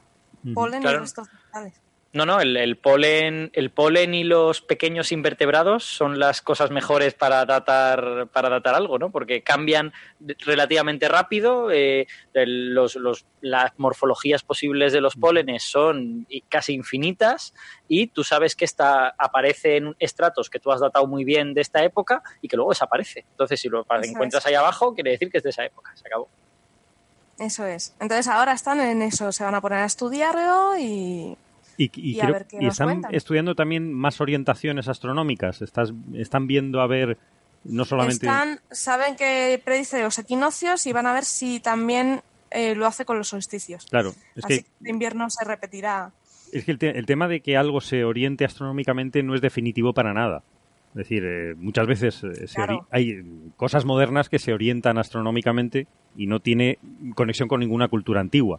claro, lo que están viendo es eso, porque parece que sí podría coincidir, pero quieren probarlo. Claro, porque los mismos agricultores de hace del siglo pasado, que nosotros hemos llegado a conocer cuando éramos pequeños, también tenían una orientación porque favorece las cosechas, es decir, que la orientación astronómica es una cosa mm, que no hemos perdido nunca pero en, de por sí no es algo que sea definitivo si no tenemos una unión con otros elementos culturales como vasijas, escritura. Eso es, lo que quieren buscar también. Que, eso es lo que hay que unirlo todo, ¿no? Porque lo bonito es el, conjunto, la solución final, ¿no? De, todos los datos, ¿no?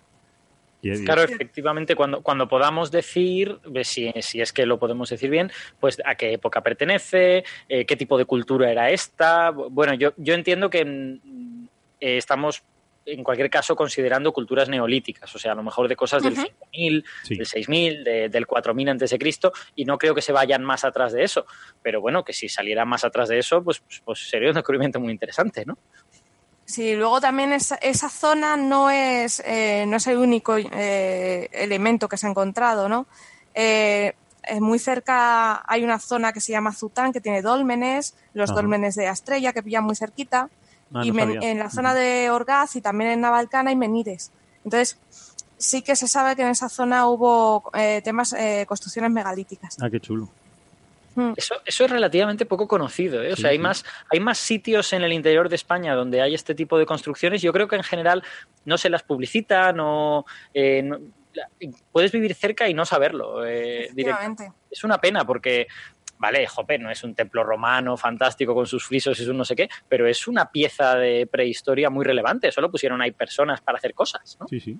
Sí, bueno, de, hecho uno de los dólmenes eh, está en mitad del campo y tú puedes pasar y no darte cuenta de que es un dolmen. O sea, es... Hmm.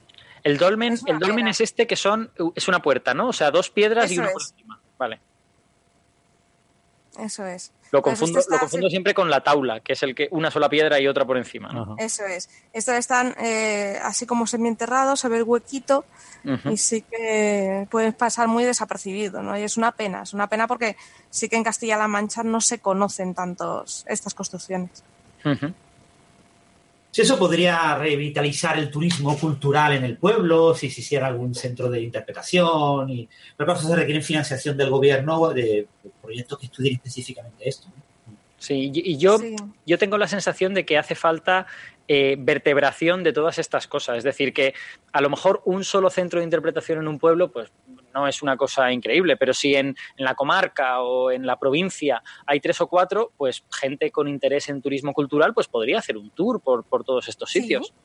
Yo estuve hace, hace tres veranos, estuve en Ademuz, que es una, zona de la comunidad valenciana eh, disconexa con el resto de la comunidad. Está, hay, un trocito que es Teruel y Cuenca y luego Ademuz.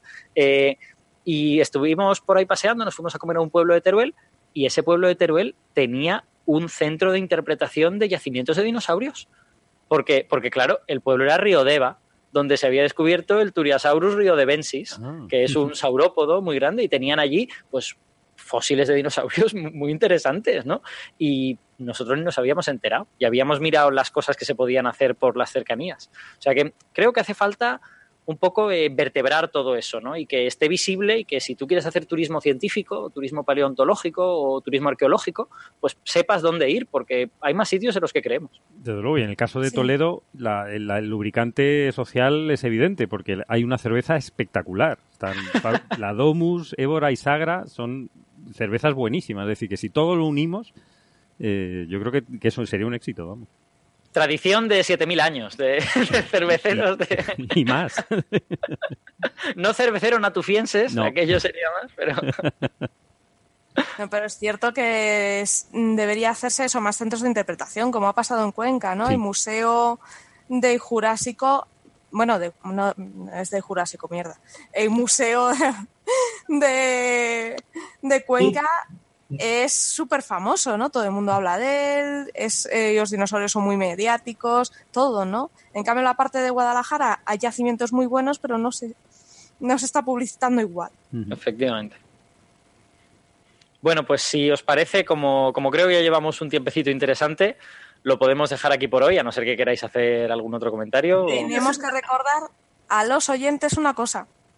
Eh, este viernes es la Noche Europea de los Investigadores. Es verdad. Y seguro que en su ciudad tienen alguna actividad muy chuli y que no se la pueden perder. Así que, si nos estás oyendo el día 28 de septiembre de 2018, ponte, ponte ya a buscar qué actividades tienes cerquita porque te van a gustar. Hay para todas las edades y muy interesantes. Si nos estás oyendo después del día 28, Qué pena, te lo perdiste. No, bueno, yo, yo en, Málaga, los, oyentes que sean de Málaga, que sepan que eh, tenemos muchas actividades por la tarde, a partir de las 7 de la tarde, ¿no? Que en el edificio del rectorado, en el Paseo del Parque, el antiguo edificio de correos, a las 7 va a haber un coro, el coro de la universidad que va a cantar unas canciones, etcétera, va a haber también un espectáculo de baile, y a las 7 y media vamos a grabar en directo un programa de radio de dos horas eh, en el propio rectorado, en el salón de actos, así lo esperamos a todos los que puedan asistir seguro que van a disfrutar. Vamos a entrevistar a nueve investigadores de la Universidad de Málaga, uno de ellos ahora mismo en Estados Unidos, que entrevistaremos por Skype si todo va bien y, funciona bien la entrevista. Y yo creo que va a ser muy interesante conocer la labor que se están haciendo desde algunos investigadores. Y después, bueno, hay, hay muchas otras iniciativas y, desde los chavales, los chicos podrán extraer su ADN, va a haber, va a haber muchos talleres, va a haber muchos micro eh, encuentros con investigadores, hay muchísimas actividades eh, aquí en Málaga y supongo en todas las grandes ciudades de España se están también realizando eh, este tipo de actividades. Sí, yo voy a estar en Valencia también, ya, ya que estamos, lo digo también. En la, en la plaza del ayuntamiento se organizan por la tarde talleres que desde el IFIC vamos a hacer un taller de aceleradores de partículas. No, no vamos a acelerar partículas de verdad, pero tenemos eh, modelos de aceleradores que funcionan con imanes, que funcionan con campos eléctricos y lo que aceleran es pues, pequeñas esferitas de metal y tal. Y bueno, pues a escala por lo menos puedes ver cómo funciona. Y luego por la noche, eh, a partir de las, bueno, por la tarde-noche, a partir de las ocho y media hay una sesión de monólogos, eh, charlas, que participa, por cierto, también JM Mulet, que estuvo, que estuvo también en Naucas. yo voy a dar una charlita muy corta sobre cómo se detecta una partícula, qué es lo que hay que buscar y bueno, y qué estamos viendo en el LHC que sea interesante, que los oyentes de Coffee Break pues probablemente se lo saben ya, pero, pero pueden venir y escucharlo.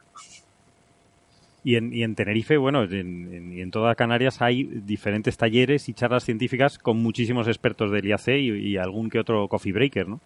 Que, bueno, no vamos a citarlos todos, pero Héctor Vives, eh, Dark Sapiens estará por ahí para que le hagan preguntas y muchísima gente para, para que se acerque. El, objetivo es que se acerque la gente y, pregunten lo que les apetezca sin ningún tipo de, pudor ni problema, porque los científicos estamos encantados que nos hagan caso y que pregunten cualquier cosa que no hay, no hay, que no tenga nadie miedo de que no hay preguntas tontas. Simplemente a lo mejor habrá respuestas que no se sepan, pero que, eso es así, o sea, y es completamente humano y es, y es, y es natural y sano, ¿no? Sí, hay, hay respuestas desconocidas y hay gente antipática, pero preguntas tontas no hay. No, pero bueno, los que participamos en la noche de los investigadores somos todos muy simpáticos. Exacto. Y bueno, ya por, por dejar el, el, cliffhanger, la semana que viene se dan los premios Nobel, ¿no? Y supongo que ya lo contaremos. En... No se dan, se anuncian. Efectivamente, cierto, tienes toda la razón. Se anuncian y se dan luego en diciembre, ¿no? Si no, si no recuerdo mal. Así eh, que todos a preparar las palomitas. Exacto. Si, si, hubiéramos, si no hubiéramos tenido tantos temas chulos, igual habríamos hecho una porra o algo por el estilo. Lo, lo estuve pensando, pero bueno, ya veremos quién, quién sale, porque en la porra vamos a hablar de 25 y al final van a elegir a otro. Oye, pero quizá la idea, poner en el club de fans una encuesta de estas de bota a ver si aciertas. Mm, pues sí, mira. Vale, igual, vale, lo vamos a hacer. Lo hacemos, lo hacemos mañana. Venga. Sí, sí, sí. Oficialmente, lo digo para que lo sepan todos los oyentes, oficialmente este año no hay eh, en ninguno de los eh, Nobel importantes de ciencia ningún candidato firme. Es decir, no ha habido ningún gran descubrimiento en el último año que eh, claramente potencie un premio Nobel en ese área de conocimiento. Con lo que casi con toda seguridad se van a premiar trabajos clásicos. Gente que que son, ha hecho contribuciones muy, muy importantes que ya están en los libros de texto y probablemente casi todos los eh, premios que se concedan serán a trabajos de hace 20, 30 años. Yo siempre, yo siempre digo que a ver cuándo cae el premio Nobel a los descubridores de los primeros exoplanetas, ¿no? Que no, sé yo por qué se están esperando tanto. De Mójica también, porque, jolín, bueno, ya yo, yo cuanto más tiempo pasa, más pesimista soy respecto a que se lo puedan dar a Mojica, ¿no? Pero, pero bueno, sí, quizás se lo puedan dar a CRISPR en un momento dado. Veremos. Esperemos que sí. Muy bien, pues sí. todos los años ahí. Pues sí. con toda seguridad. Eh, seguro que la prensa española se hará gran eco de, esas posibilidades, ¿no? Además, como puede obtener el premio por química, lo puede obtener por, por eh, fisiología medicina, eh, pues estaremos dos días ahí con los de hmm, Vamos a ver lo que pasa. precisamente estos años que no hay un candidato firme, yo creo que es más interesante, ¿no? Porque siempre se lo dan a alguien que, del que puedes aprender alguna cosa, ¿no? Eh, veremos a ver. Ya la semana que viene contamos lo que, lo que ha salido. Estupendo. Hay, hay varios eh, personas muy, muy relevantes en física y en química, con muchísimos años, que llevan durante muchos, pueden ser 20, 30 años, siendo candidatos al premio Nobel y, quizás algunos de ellos caigan, porque quiero decirte son personas que lo merecen y, puede que no duren muchos años. Entonces, quizás se han premiado gente de bastante edad.